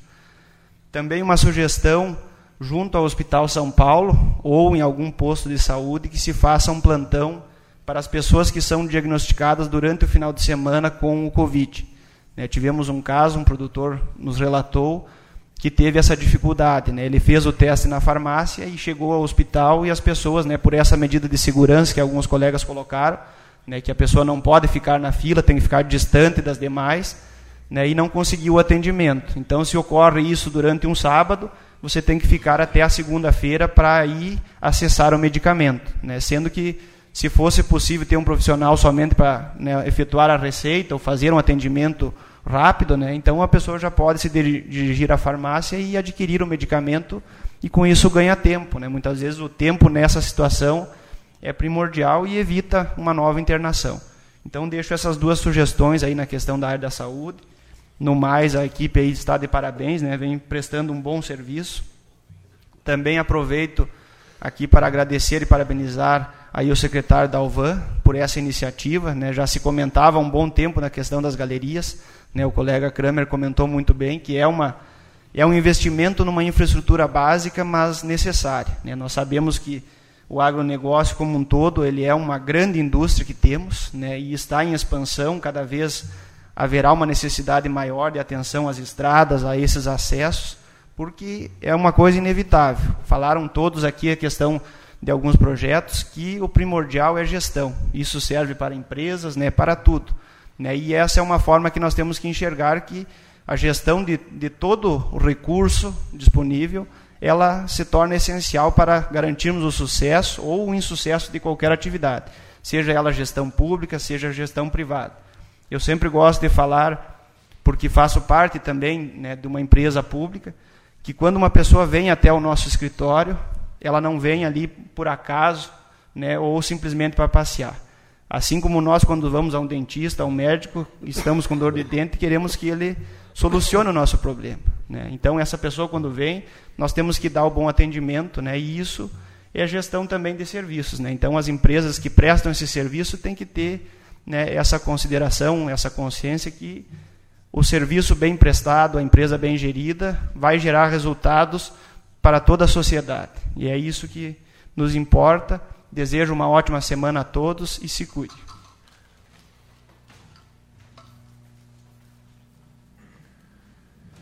Vereador Gabriel.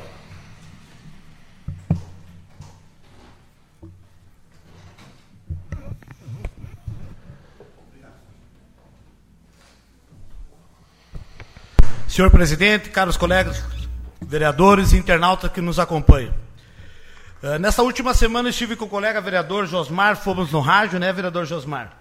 Falar do projeto que foi aprovado, das mais de 90 ruas que serão pavimentadas. E volto a dizer e não me canso de dizer o quanto isso vai ser importante para o desenvolvimento da nossa cidade. No primeiro momento, vereador Márcio, o senhor foi comigo lá também. E outras oportunidades discutindo junto, né, vereadora Marina, nossa líder de bancada, a necessidade no plano de governo de devolver a, a dignidade para essas pessoas. Vereador Vardão, que principalmente um cara experiente, já com o seu segundo mandato, sabendo que todas as reivindicações que são feitas a você próximos e em toda a cidade. Vereador Kramer, que também acompanha né, e vê o desenvolvimento que está tendo nos bairros do Lagoa Vermelha. O quanto isso é importante. E a gente tem que valorizar situações positivas para a nossa cidade. Eu me sinto muito feliz em saber que nós vamos ter essa condição para vocês, moradores da Lagoa Vermelha. Vocês merecem e eu não vou cansar de lutar pelos direitos de vocês. Isso é uma conquista de todos os lagoenses. E com toda certeza, nós vamos conseguir, juntos, somando os esforços, para que a gente tenha uma cidade ainda melhor. Na questão de saúde, junto desse projeto, tem o nosso postão de saúde. Nosso postão de saúde que está aí numa condição, trabalhando, se desenvolvendo, para que a gente tenha uma saúde melhor em Lagoa Vermelha. Sistema público não é perfeito. Ele tem muito a que melhorar. E a gente tem que dar condições para que eles tenham uma evolução. Então a gente, a cada dia, a gente tem que amadurecer as nossas ideias, os nossos pensamentos. O postão de saúde está ali para dar uma condição a vocês, lagoenses, na prestação de serviço, para que tenha dignidade na saúde. Volto a dizer, longe de ser perfeito, mas que pelo menos a gente traga uma condição melhor para vocês. Eu sou uma pessoa religiosa, não sou evangélico, mas pratico muito a parte evangélica. E no Salmo 23, ele diz, vereador Vardão, o senhor que está sempre com a sua Bíblia, o Senhor é meu pastor, nada me faltará. Deitar-me faz em verdes pasto, guia-me mansamente às águas tranquilas, refrigera minha alma, guia-me pelas veredas da justiça, por amor do seu nome. Ainda que eu andasse pelo vale da sombra da morte, não temeria mal algum, porque tu está comigo. A tua vara e o teu cajado me consolam, na presença do Senhor. Prepara uma mesa perante mim, na presença dos meus inimigos. Unges a, a minha cabeça com óleo, e meu cálice transborda. Certamente que a bondade e a misericórdia me seguirão todos os dias da minha vida, e habitarei na casa do Senhor por longos dias. Com essas palavras, Peço a todos os lagoenses que no momento de dificuldades que estiverem em sua, em sua vida, principalmente na área da saúde, que orem, que peçam entendimento para Jesus. Pois eu, quando vejo algumas situações lamentáveis, eu também procuro orar e pedir entendimento e sabedoria. Né?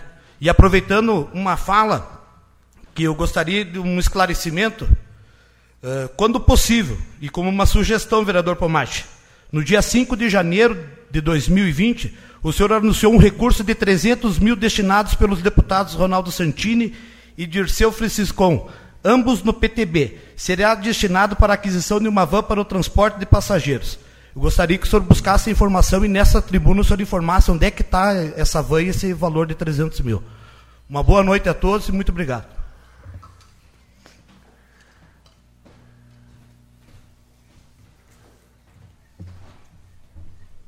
Vereador Valdemar.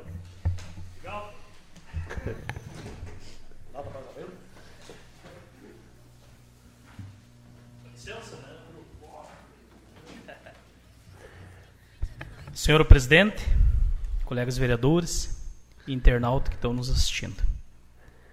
Primeiramente, quero agradecer mais uma vez a Deus por mais essa sessão, por mais essa oportunidade e pela saúde dos que estão aqui. Que Deus venha nos abençoar e que dê muita força e muita luz para nós, Lagoa Vermelha, para nós, é, Estado, enfim, é, erguermos mais essa bandeira aí que temos passando por essas dificuldades. Eu quero hoje me puxar aqui um assunto onde eu tive a oportunidade de conversar com o Poder Executivo, o nosso prefeito Gustavo, onde eu fiz uma indicação que estudasse a possibilidade é, de rever o vale alimentação dos funcionários públicos. E tive é, o, o, prefeito positivou aí uh, verdes, né, que eu digo positivo, para que isso aconteça não esse ano, mas esse ano que vem até pela, pela lei Bolsonaro aí que nós não, o prefeito não pode fazer nenhuma uma despesa a mais. Estava falando com o Gabriel aqui também que essa, essa possibilidade seja assistida de duas maneiras. Hoje, aquelas pessoas que saem fazer sua diária, eu vou dar um exemplo, vamos fazer uma ponte lá no município de Santa Luzia, distrito de Santa Luzia, né? Ele vai, recebe seu vale alimentação de 155, 160 reais, enfim. E aí, por ele estar lá tendo aquela diária, ele perde, ou ele é descontado no vale alimentação dele. E a gente quer que o prefeito reveja isso e que ele ganhe, ou que ele também uh, faça sua diária, mas que uh, não seja descontado, né, vereador Gabriel? Que fique, que ele não perca do vale. Porque hoje uma refeição na nossa casa nós fazemos com 6, 8 reais por pessoa. Se você souber economizar. Mas hoje, essa pessoa que vai lá comprar um pedaço de carne, um pão, um refri, um, enfim, ele não come com 6 reais. É muito difícil. Então, essas pessoas já estão longe de casa, estão, estão cumprindo com o seu papel, com a sua obrigação, tentando dar o seu melhor. Então, o prefeito aí é, se dispõe aí a nós rever isso e eu vou cobrar dele de novo, né, para que venha trazer uma qualidade de vida melhor para esses uh, funcionários públicos. Também tive a oportunidade de conversar com o prefeito hoje de tarde sobre uma indicação que eu fiz em 2018, fiz agora em 2021, uh, 2020, 21 nós temos, né? 21.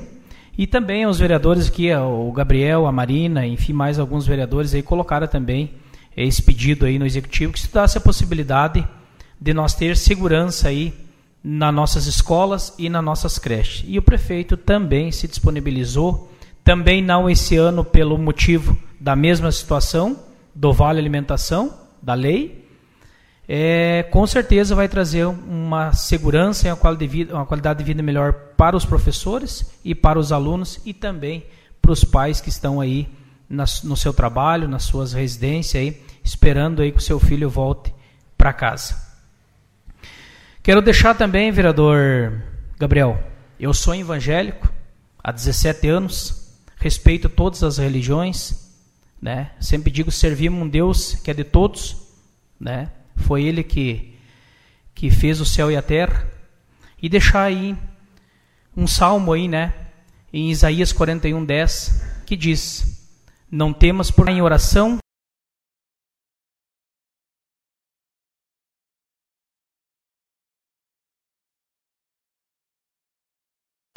joelho no chão e pedir para que Deus venha abençoar cada um de nós, principalmente nós aqui que temos representando né, um poder legislativo aí, que nós tenha mais união. Quando tem que discutir, nós discutimos aqui, mas também nós saímos daqui, fica aqui e que Deus venha abençoar cada um que saia daqui.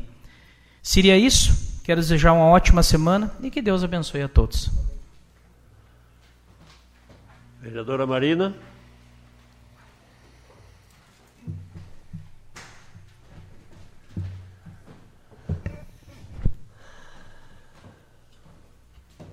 Senhor presidente, colegas vereadores, primeiramente quero mandar um abraço para minhas tias que estão me assistindo, a tia Nelma e a tia Dulce. Tiveram que ficar esperando um tempão, né? parecia que eu não ia ser sorteada hoje. e outra coisa também, que a minha nenê, ela só, ela, o momento que ela mais mexe é quando eu venho na sessão. Então, ou ela vai amar a política ou vai ser aversa à política. Não sei não, o que está acontecendo. Pessoal, a minha fala de hoje não é para criar polêmica. Eu acho que a gente, todo mundo tem posicionamento, nós somos 11 vereadores, cada uma tem, tem sua posição. E eu acho que a gente deve respeitar todo mundo, né? Cada um com a sua posição. Ainda bem que não concordamos em tudo, né? Porque imagine, sempre todo mundo concordar com tudo, eu acho que não ia sair muita coisa, né? Mas hoje a minha fala é a respeito dessas liberações que fizeram que o prefeito, o executivo fez uh, em, uh, agora na pandemia, que liberou da Maru e outros bares a funcionar. Eu vi que teve muitas críticas a respeito disso. respeito as críticas. Acho que foi o vereador Ranieri que falou na última sessão. Eu tive uh, pessoas que eu já eu perdi uma pessoa muito especial que foi a minha nona pelo com esse vírus, né? Sei de quanto sério é o vírus, mas eu, eu, tenho, eu também tenho assim, ó, que a gente está tapando o sol com a peneira quando a gente acha que só o vírus vai circular só ali no Damaru, ou só na Infinity, ou só em alguns bares, sabe? Eu acho que se o povo não tiver consciência em seguir os protocolos, não adianta a gente achatar algumas categorias que, imagina o pessoal ali que tem que pagar aluguel, água e luz. Há um ano e meio fechado. Gente, eu sou funcionária pública, meu salário está lá no final do mês. A prefeitura estando aberta ou estando fechada. Mas e esse pessoal que está um ano e meio fechado? Faz o quê? Ah, o serviço não é essencial. Todo serviço é essencial quando você tem que sustentar a tua família. Todo serviço é essencial. o cabeleireiro é essencial, a manicure é essencial, todo mundo é essencial. Aí vão fechar as festas. Não, tudo tranquilo. O mercado está aberto. Vende carne, vende cerveja. O pessoal vai lá, compra e se reúne onde for. Então eu acho que assim, ó, não é a legislação que vai uh, uh, deixar de propagar o vírus, proibindo que as pessoas vão. Ah, não, vamos. Não é, pessoal, é a consciência de cada um. Sabe? Então vamos deixar assim, ó. Tem gente que não conseguiu se recuperar ainda.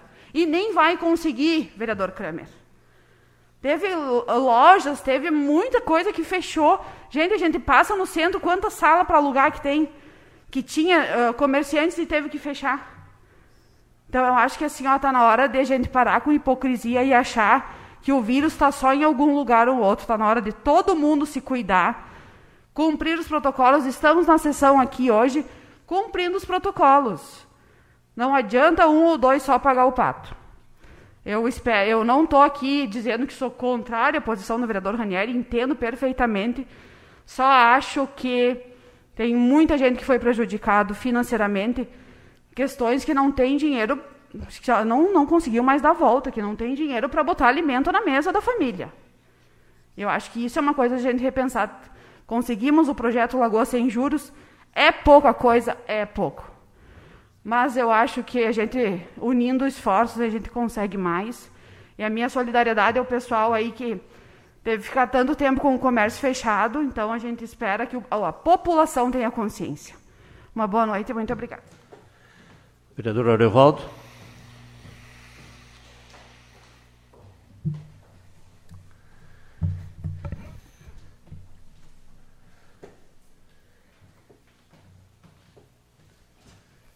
Senhor presidente, senhores vereadores, plateia, uh, eu gostaria de colocar aqui que durante toda a pandemia, jamais eu fui a público ou publiquei qualquer coisa dizendo tem que fechar tal setor. Jamais eu, eu cometeria tal, uh, tal erro. Eu concordo com partes do que a Marina falou, uh, que não é um setor, não é um setor, mas sim a conscientização do povo.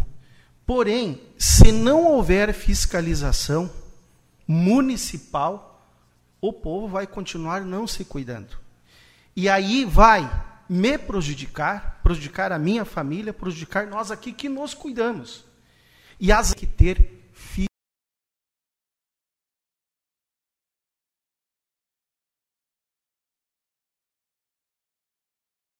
fiscalização.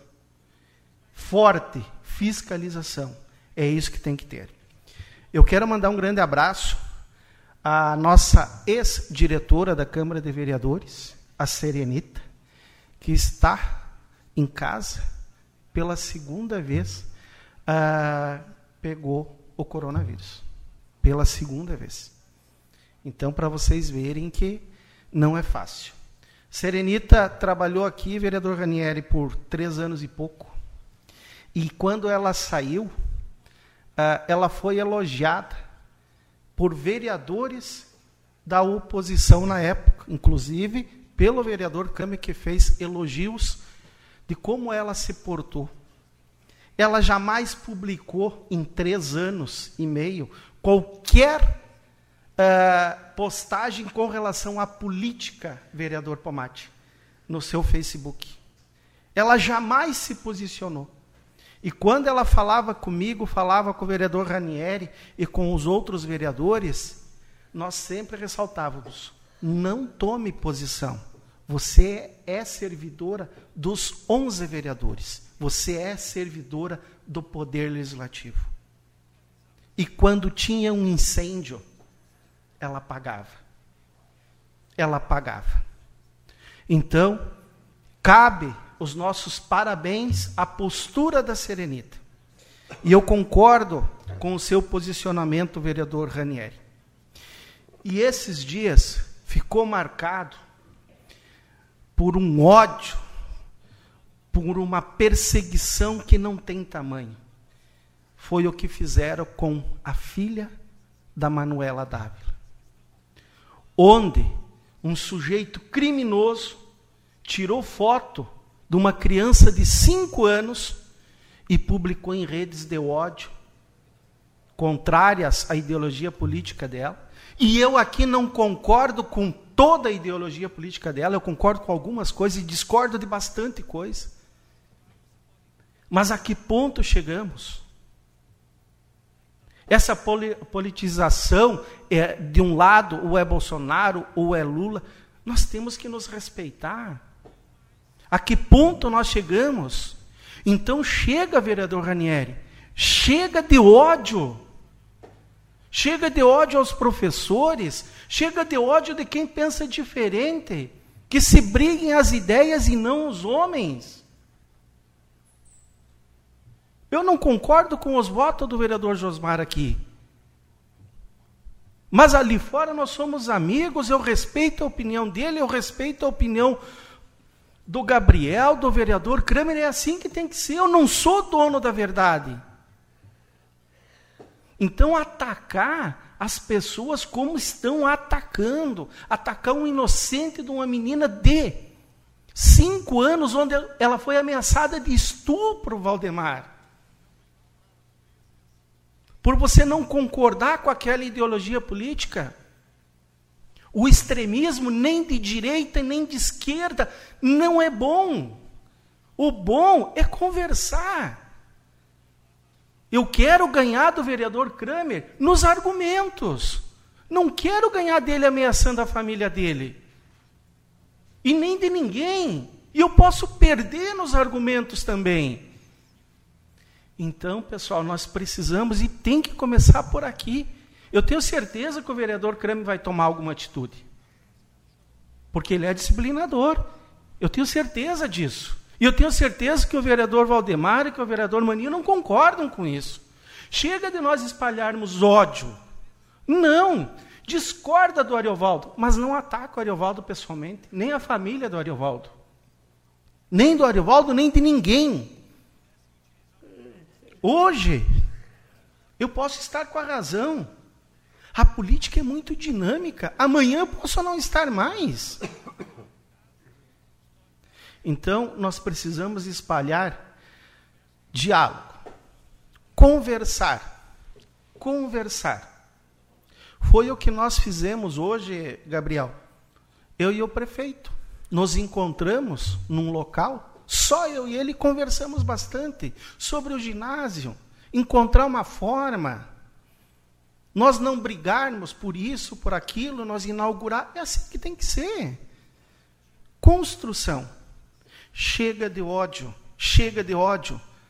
E aqui, a Câmara de Vereadores não é só os vereadores, são todos os funcionários. Todos os funcionários representam o poder legislativo de Lagoa Vermelha. E todos os funcionários aqui dentro não pode ter ideologia política e tem que ter uma conduta, uma conduta amável perante a nossa sociedade. É assim que tem que ser o poder legislativo. O poder legislativo é do povo. E o povo tem várias religiões, tem vários times de futebol, tem várias ideologias políticas e todas elas devem ser respeitadas. Uma ótima semana a todos, que Deus abençoe todos nós e mais amor e menos ódio. Obrigado. Nada mais havendo, agradeço a presença de todos, declaro encerrada essa sessão. Uma boa noite e uma boa semana a todos.